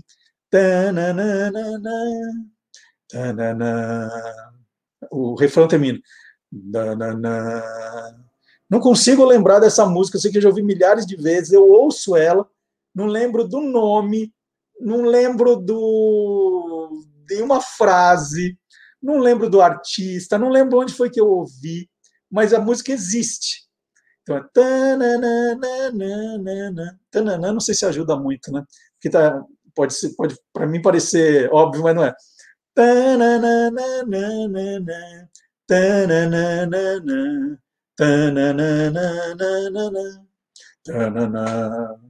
Eu acho que a última palavra da música é world, mas eu não tenho certeza também.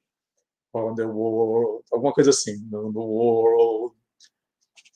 A música é linda, mas ó, se alguém puder ajudar, estou aceitando contribuições aqui, hein?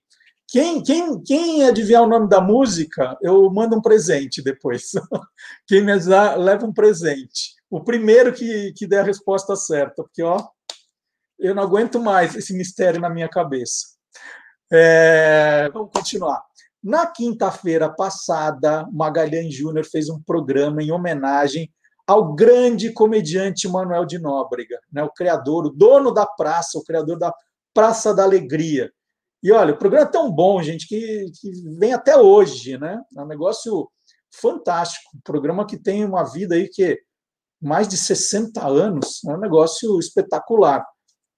E o Magalhães Júnior mostrou que o, o Manuel de Nóbrega é muito mais que a Praça da Alegria. Né? Os, todos os programas que ele fez, é, nomes eh, espetaculares de programas, ideias, né? era um mestre.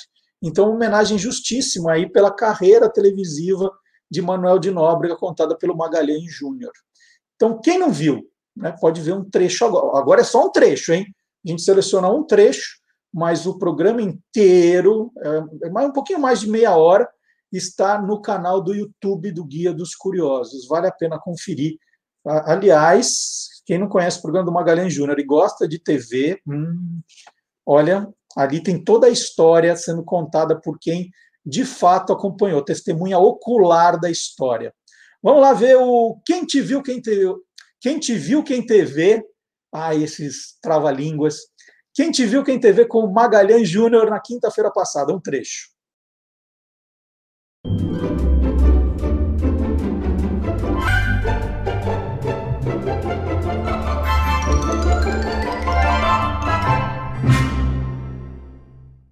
Foi ele, o Carlos Alberto, o Golias, e depois acabou, acabou indo praticamente todo o elenco que fazia a Praça da Alegria na TV Paulista. Em 1963, no finalzinho do ano, dezembro, foram para a TV Record. Só que ali, é, na TV Record, achavam que a Praça da Alegria, por estar sete anos no ar, já não tinha mais o que oferecer. Isso foi até 1965, aí o seu Nóbrega fazendo, né?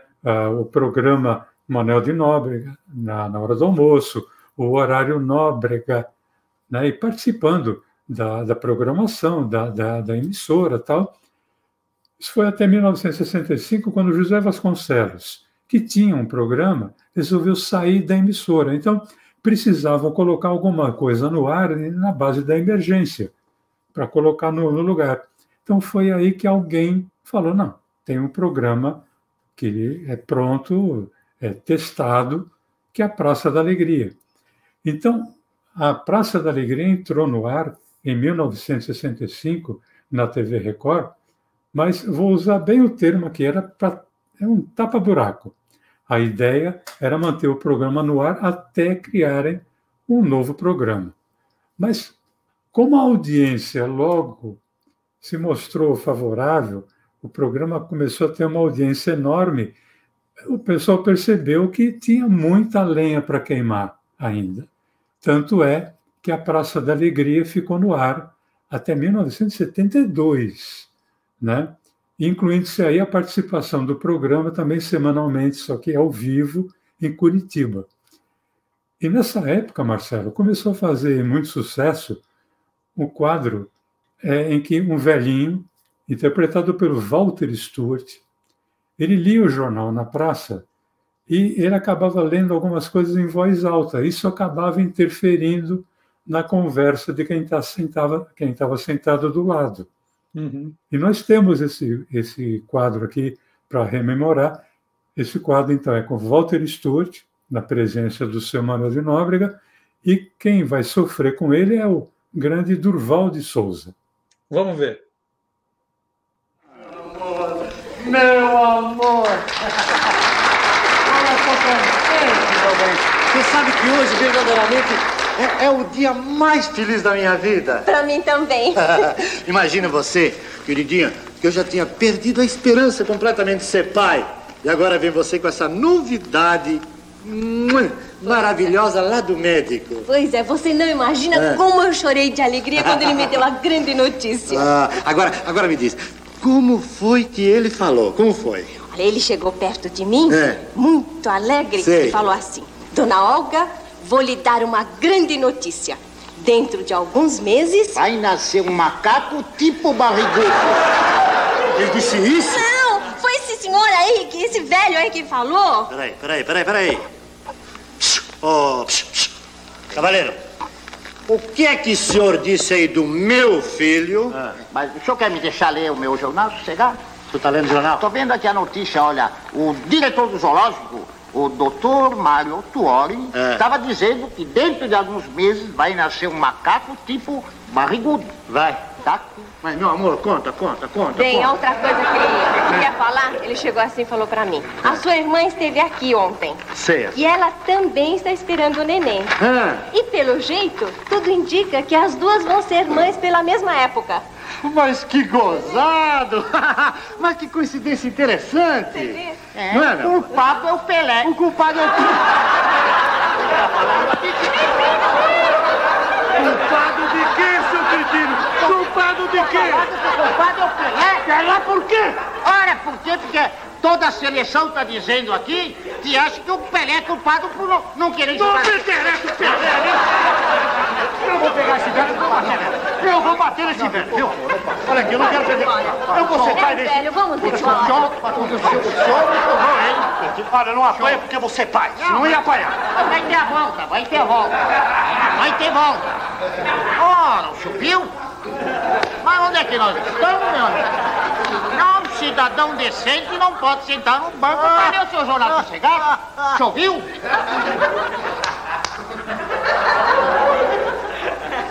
Ai, meu Deus. Acaba de aparecer em São Paulo um animal muito raro. Tem corpo de elefante, cara de hipopótamo e não tem pescoço. E tem um cheiro de gambá danado. O interessante é que esse animal ri como gente. Tá aqui no jornal, tá aí na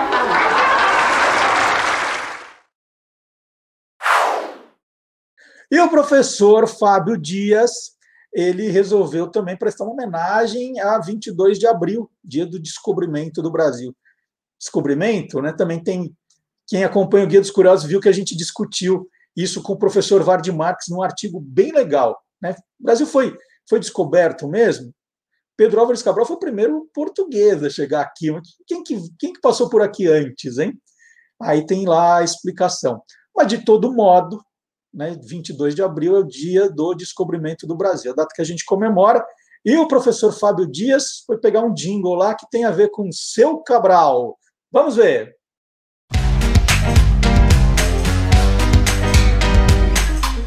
Clube do Jingle. Durante muitas décadas, a Varig foi a maior companhia aérea do Brasil.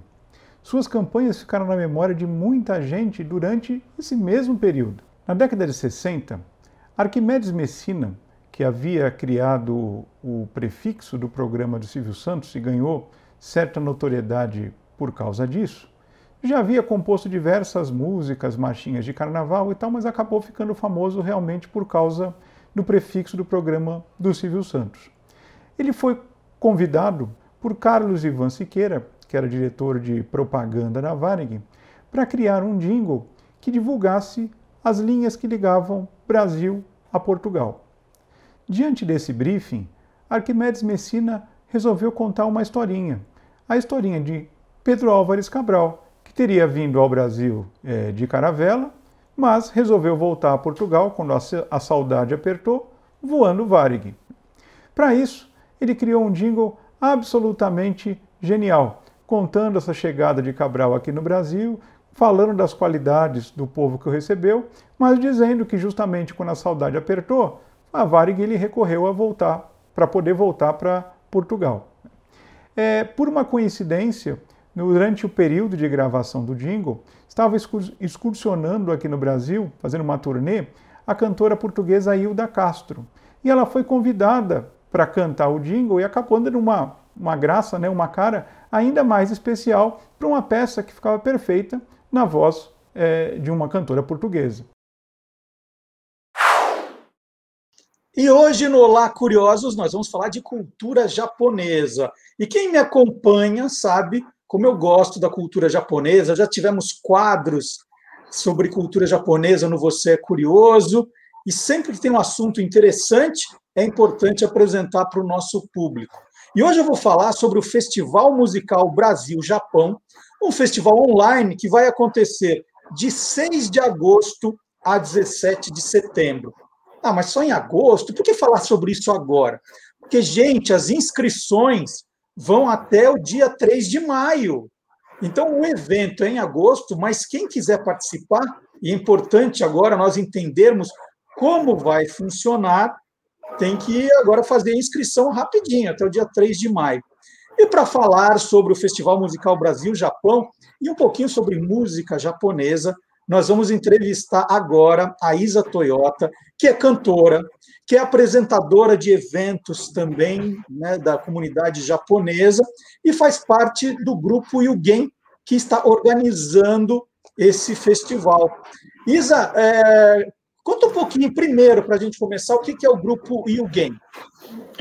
Oi, Marcelo, prazer estar aqui conversando com você. Muito obrigada por essa oportunidade, essa grande oportunidade de estar aqui com você. O grupo Yugen, Yugen é uma palavra muito mística, na verdade, né? Ela significa uma beleza oculta, uma beleza singela. Então, muitas vezes você vê beleza em coisas grandes, externas, mas a beleza interior, né, a beleza sutil, pequena, você às vezes deixa de perceber por exemplo, uma, uma gratidão. Você agradece quando você consegue comprar uma casa, um carro, não é verdade? É. Agora, você agradece todos os dias que você acorda, fala: Olha, estou com saúde. As pessoas não lembram que tem saúde, gente, né? Então, assim, essas pequenas, esses pequenos detalhes é que, que é o nome do grupo You Game. A gente escolheu. Quando, quando o grupo foi formado, quantos integrantes são, Isa? Então, agora a gente tem é, seis integrantes, né? Isa, Lica, Luigi, Takeshi, Paula e Fábio. É, nós, é, a gente formou o grupo em Sal... Eh, foi a primeira vez que a gente fez um show, foi em Salvador. Olha só, Marcelo. Uau. É que a minha irmã, a Lica, que faz parte do grupo, ela é de Salvador. Então, eles precisavam de um, de um evento japonês para mostrar a cultura lá, porque o pessoal, os brasileiros lá adoram a cultura japonesa. Então, vamos fazer um, um show. E aí a gente fez um show de imigração japonesa, contando a história dos nossos antepassados. Foi lá que tudo começou. E aí, agora a gente faz, já fez vários eventos, né, vários shows em várias cidades do, do Brasil, né, vários estados. E aí a gente está assim, também igual você, não podemos parar nessa época de quarentena, então a gente está fazendo coisas online, porque agora acabou todos os eventos é, presenciais, né, Marcelo?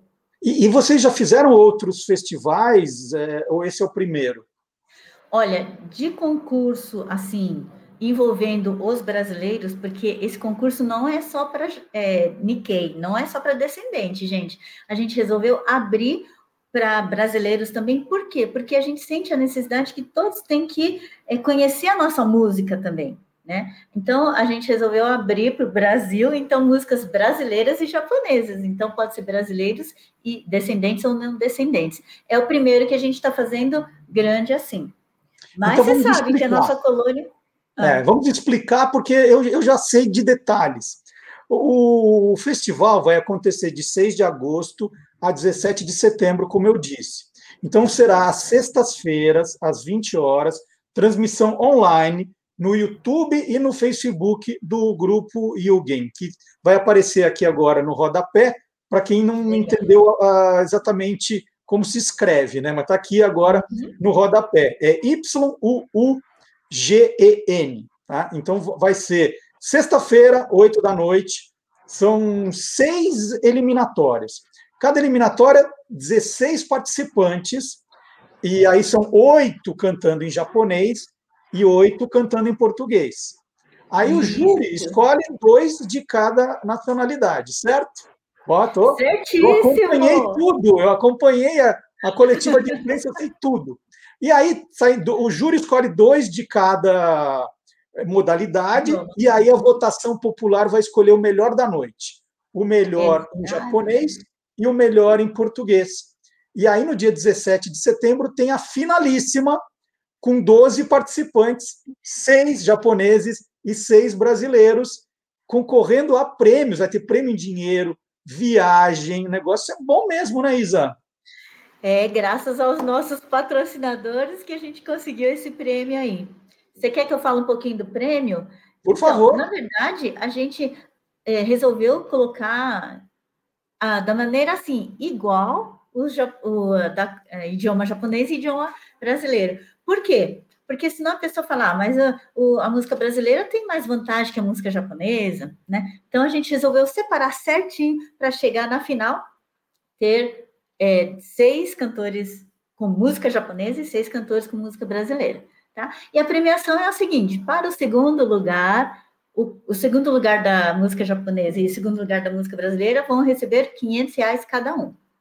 E o primeiro lugar da música japonesa e da música brasileira vão receber mil reais cada um, gente. E, aliás, e esse vai ser, é só, ju, é, o, o final vai ser só júri popular, tá? Então é por votações.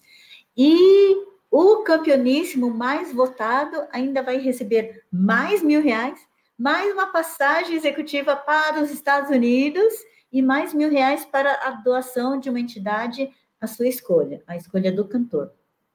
Então tá bem bacana. E as inscrições são gratuitas, Marcelo! Então, é, então é até o dia 3 de maio, para quem quiser se inscrever, tem que ser a partir de 15 anos de idade. Isso. Não pode ser menor do que isso. Uhum. Agora, Isa, me conta uma coisa. Agora, a gente já contou um pouco do, do concurso. Por que, que o povo japonês gosta tanto de cantar? Porque é, em karaokê, né? Falar em karaokê tem japonês ali. Por quê? De onde vem esse gosto pela música, por cantar, né? Olha, Marcelo, eu acho que assim a primeira coisa, né? O japonês ele é um pouco mais tímido. Eu acho que ele é mais introvertido e a maneira que ele acha de expressar um pouco mais, de conseguir expressar um pouco mais, é através do canto. E assim tem muitos karaokês, né? Tem muitos festivais de karaokês e dá muita gente, Marcelo. Você não tem noção de como as pessoas gostam. Então, assim, é, realmente o karaokê é uma forma de eles estarem felizes, né? De expressar ah, o que você às vezes não consegue falar ou não consegue expressar na forma de canto. E também, olha só, Marcelo, eles todos que vão apresentar, eles colocam terno, eles colocam vestidos, eles, nossa, gente, é muito bonito. Não é assim, ah, eu vou lá, vou assim de calça jeans, vou de camiseta. Não, o pessoal se veste bem. Então, na pandemia, você sabe que isso está curando muita depressão, Marcelo? Que bom. Porque é, as pessoas estão em casa, por exemplo, as mulheres, né? Ah, faz serviço de casa, tal, tal, tal, não sai de casa, e aí fica sempre com aquela roupa, não põe maquiagem, né, tal. E aí surgiu esse monte de, de concurso online. O que acontece? Aí vou, vou me maquiar, vou me produzir, vou filmar um vídeo. Gente, muita gente tá, tá muito feliz, tá com muita gratidão por causa desses eventos, sabe, Marcelo? Isa, eu fiquei com uma dúvida, mais uma dúvida. Ah. Porque eu, eu, já fui, eu já fui assistir campeonato de karaokê na Liberdade, né? Então a pessoa canta, mas tem lá o karaokê ajudando, não é a banda, mas é o karaokê. Eu já vi, Sim. os cursos são, como você falou, cheio de gente, torcida, é, é, é sensacional. Sim. Agora, em casa, na pandemia, eu posso ligar o karaokê? Como é que vai ter o meu acompanhamento musical? Pode. Então, as pessoas têm microfone. Muita gente comprou microfone, comprou caixa de som para cantar, Marcelo, para fazer a gravação. Então, assim, tem tudo quanto é tipo de pessoas. Por exemplo, tem gente que só grava de um celular, né? Mas o playback sempre está lá. Tem que ter uhum. playback, né? Mas grava só de um celular e grava sem microfone e sem nada. E tem gente não que, que, grava com microfone e grava separado a voz, grava separado o vídeo junto. Então, são vários tipos. Mas assim, o, não é porque você tem mais é, recursos que você vai sair melhor. Porque tem a pessoa que canta tão bem que não precisa de recursos. Né? Então, assim, é, é muito bacana, Marcelo. Tem de tudo quanto é tipo. Tem gente que canta assim, ó, só com a parede branca, tem gente que canta é, embaixo da escada para dar um eco, já fiquei sabendo. Tem gente que gosta de cantar no banheiro, mas assim, então é, tem vários, vários tipos. Mas assim, muita gente se veste bonito mesmo na, na sala, né, para cantar e grava para esses concursos. E, mas sempre tem o playback. O concurso vai ser gravado, então não tem nada ao vivo. Ou não é tem vivo? nada ao vivo, vai ser gravado. É, agora não dá, né, Marcelo? Por enquanto não, mas quando voltar, quem sabe a gente faz um ao vivo. Que legal. Mas sabe que é legal, Marcelo? A gente está recebendo vídeos de vários estados do, do país, né? Rio de Janeiro, Pernambuco, é, Manaus. Então, isso, essa pandemia está nos proporcionando isso. Se for ao vivo, é mais difícil, né? Uhum. E agora. Não, mas eu digo, no, no, no, o ao vivo que eu quis dizer não era presencialmente, mas a pessoa não vai precisar cantar na hora do programa. Não, não, não vai, não vai. Vai mandar o vídeo. Todos os eventos que a gente está fazendo de karaokê é assim, as pessoas mandam o vídeo já gravado. Muito bem. E, e as inscrições, então, é, é, é, onde a gente faz? Eu não falei isso. Ó, é, tem o link, né, que tá no, na bio do grupo YouGain, no Facebook, no YouTube, é só entrar no grupo YouGain tem lá o link para você é, fazer inscrição. No link tem regulamento, no link tem o, a inscrição, tá, tá tudo detalhado, o que, que você tem que fazer. Mas a inscrição, só de antemão, é pelo Google Forms, que você vai preencher os seus dados e vai mandar o vídeo de um minuto, tá? O melhor vídeo seu de um minuto, né? Para a gente falar, nossa, esse é o cantor né? Vai ter jurado técnico avaliando, então é, você vai gravar o vídeo de um minuto. Muito legal. E mais uma coisa só, você podia nos, nos presentear para terminar essa entrevista com um pedacinho de alguma canção japonesa para gente, uma do repertório do grupo ou uma que você sabe que faz sucesso. É, você sabe que tem a música Yakisoba, Uhum. Não é yakisoba, eu errei. Não é? Não é yakisoba, é sukiyaki. Sukiyaki, você errou o prato só. Só errei, só errei o prato, é que eu estou com yakisoba na minha cabeça, Marcelo. Não, a música sukiyaki, ela é muito famosa, né? Eu acho que a maioria dos brasileiros conhecem, mundial. Então tem a versão japonesa. O Eo Muite Aruko. Não sei se você conhece a versão japonesa, Marcelo. Eu ouvi com Rosa Miyake, mas eu quero ouvir com você agora. Ah, olha, eu vou cantar assim rapidinho, sem o karaokê, pode ser? Claro, senão eu vou ter que esperar você ir lá se trocar, é, se maquiar, não precisa. Não está valendo o prêmio. É verdade. Vamos lá. Ue o muite 歩こう涙がこぼれないように思い出す春の日。一人ぼっちの夜。Que lindo, Isa. Muito obrigado. Obrigada, Marcelo. Parabéns, viu, pela sua iniciativa, seu, seus programas aí, tá tudo maravilhoso. Parabéns e sucesso para você, Marcelo. Ah, e a gente vai sempre continuar divulgando a cultura japonesa, que eu sempre disse, e que perguntam, né, por que tanto Japão, né, e, e não outros países? Aqui eu falo, não, O Japão é o país mais curioso do mundo, então tem lugar aqui de honra no, no nosso programa.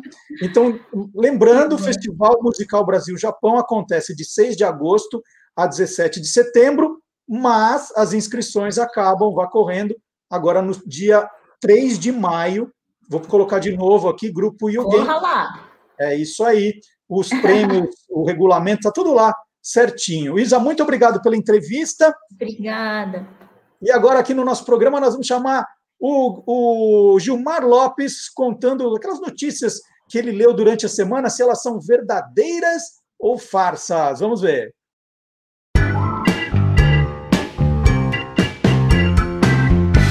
Verdadeiro ou farsa?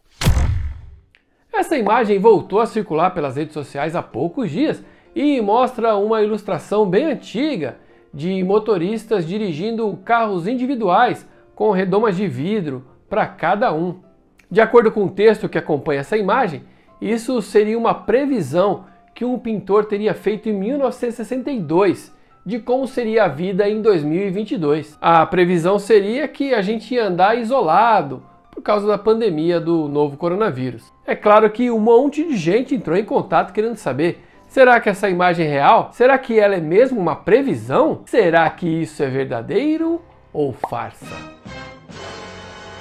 É farsa! A ilustração é mesmo de 1962 de um ilustrador muito importante italiano chamado Walter Molino, mas não tem nenhuma previsão aí. A edição que eternizou essa ilustração foi a de número 50 da revista Domenica del Corriere e foi às bancas italianas em 16 de dezembro de 1962. A ideia que passaram para o Molino desenhar era da criação de um novo veículo individual. A singoleta, como foi chamado esse veículo conceitual, seria um avô desses veículos que a gente vê no shopping que seguranças usam e a ideia era justamente a de tentar acabar com o trânsito nas grandes cidades. Essa imagem era uma sátira de uma outra ilustração que foi publicada nessa mesma revista, que mostrava um homem que, no meio do trânsito, ali engarrafado em Nova York, saiu do seu carro e andou por cima dos carros assim, no trânsito e acabou virando manchete na época. Se as pessoas usassem a singoleta, talvez isso não aconteceria, né? Eu dei uma pesquisada na edição dessa revista, que tem online inclusive, e não encontrei nenhuma referência a 2022. Nada de previsão aqui. Ah, é bom lembrar que essa ideia de que a ilustração seria uma previsão para 2022 já circulou há alguns anos na internet. Em 2020, por exemplo, ela seria uma previsão para 2021 e agora em 2021 ela voltou a circular como se fosse uma previsão para 2022. E aí, você quer saber se o que está rolando na internet é verdadeiro ou farsa?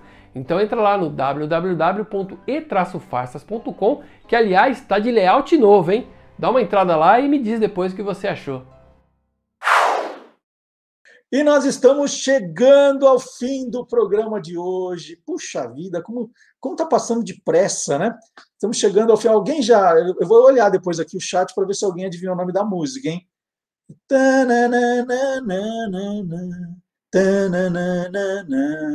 Esse tananã está ajudando? Depois eu vou dar uma olhada aqui se alguém me ajudou, hein? É, nós estamos chegando ao fim do programa de hoje. Estou falando de música porque nós vamos terminar com música um tema de desenho animado. É porque o playback, esse quadro playback, é para a gente matar a saudade mesmo de músicas de temas de abertura de filmes, desenhos, novelas. É, então, essa, essa é a ideia. É, Whitefire recebeu o título de Cavalo de Fogo no Brasil. Foi um desenho animado produzido pelo estúdio Hanna-Barbera em 1986 foi originalmente exibido pela rede de televisão americana CBS em uma única temporada. Foram só 13 episódios transmitidos entre 13 de setembro e 6 de dezembro de 1986. No Brasil, Cavalo de Fogo foi exibido pelo SBT.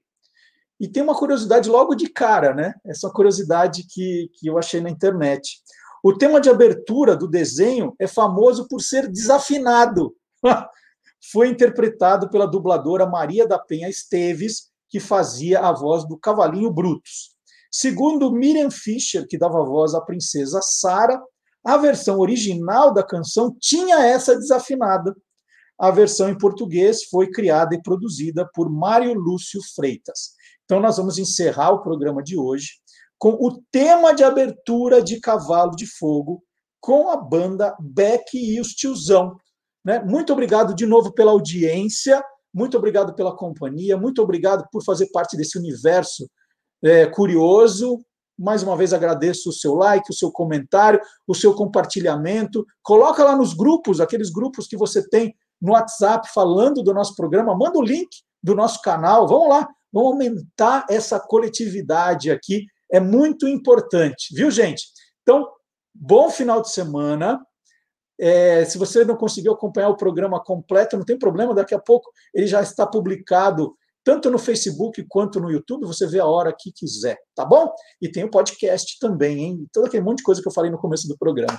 Muito obrigado de novo pela audiência, é uma delícia estar aqui aos sábados de manhã com vocês. Até a semana que vem. Vamos lá, Cavalo de Fogo, encerrando o programa de hoje. Tchau, gente. Playback. No meu sonho eu já vivi um lindo conto infantil. Tudo era magia, era um mundo fora do meu. E ao chegar nesse sonho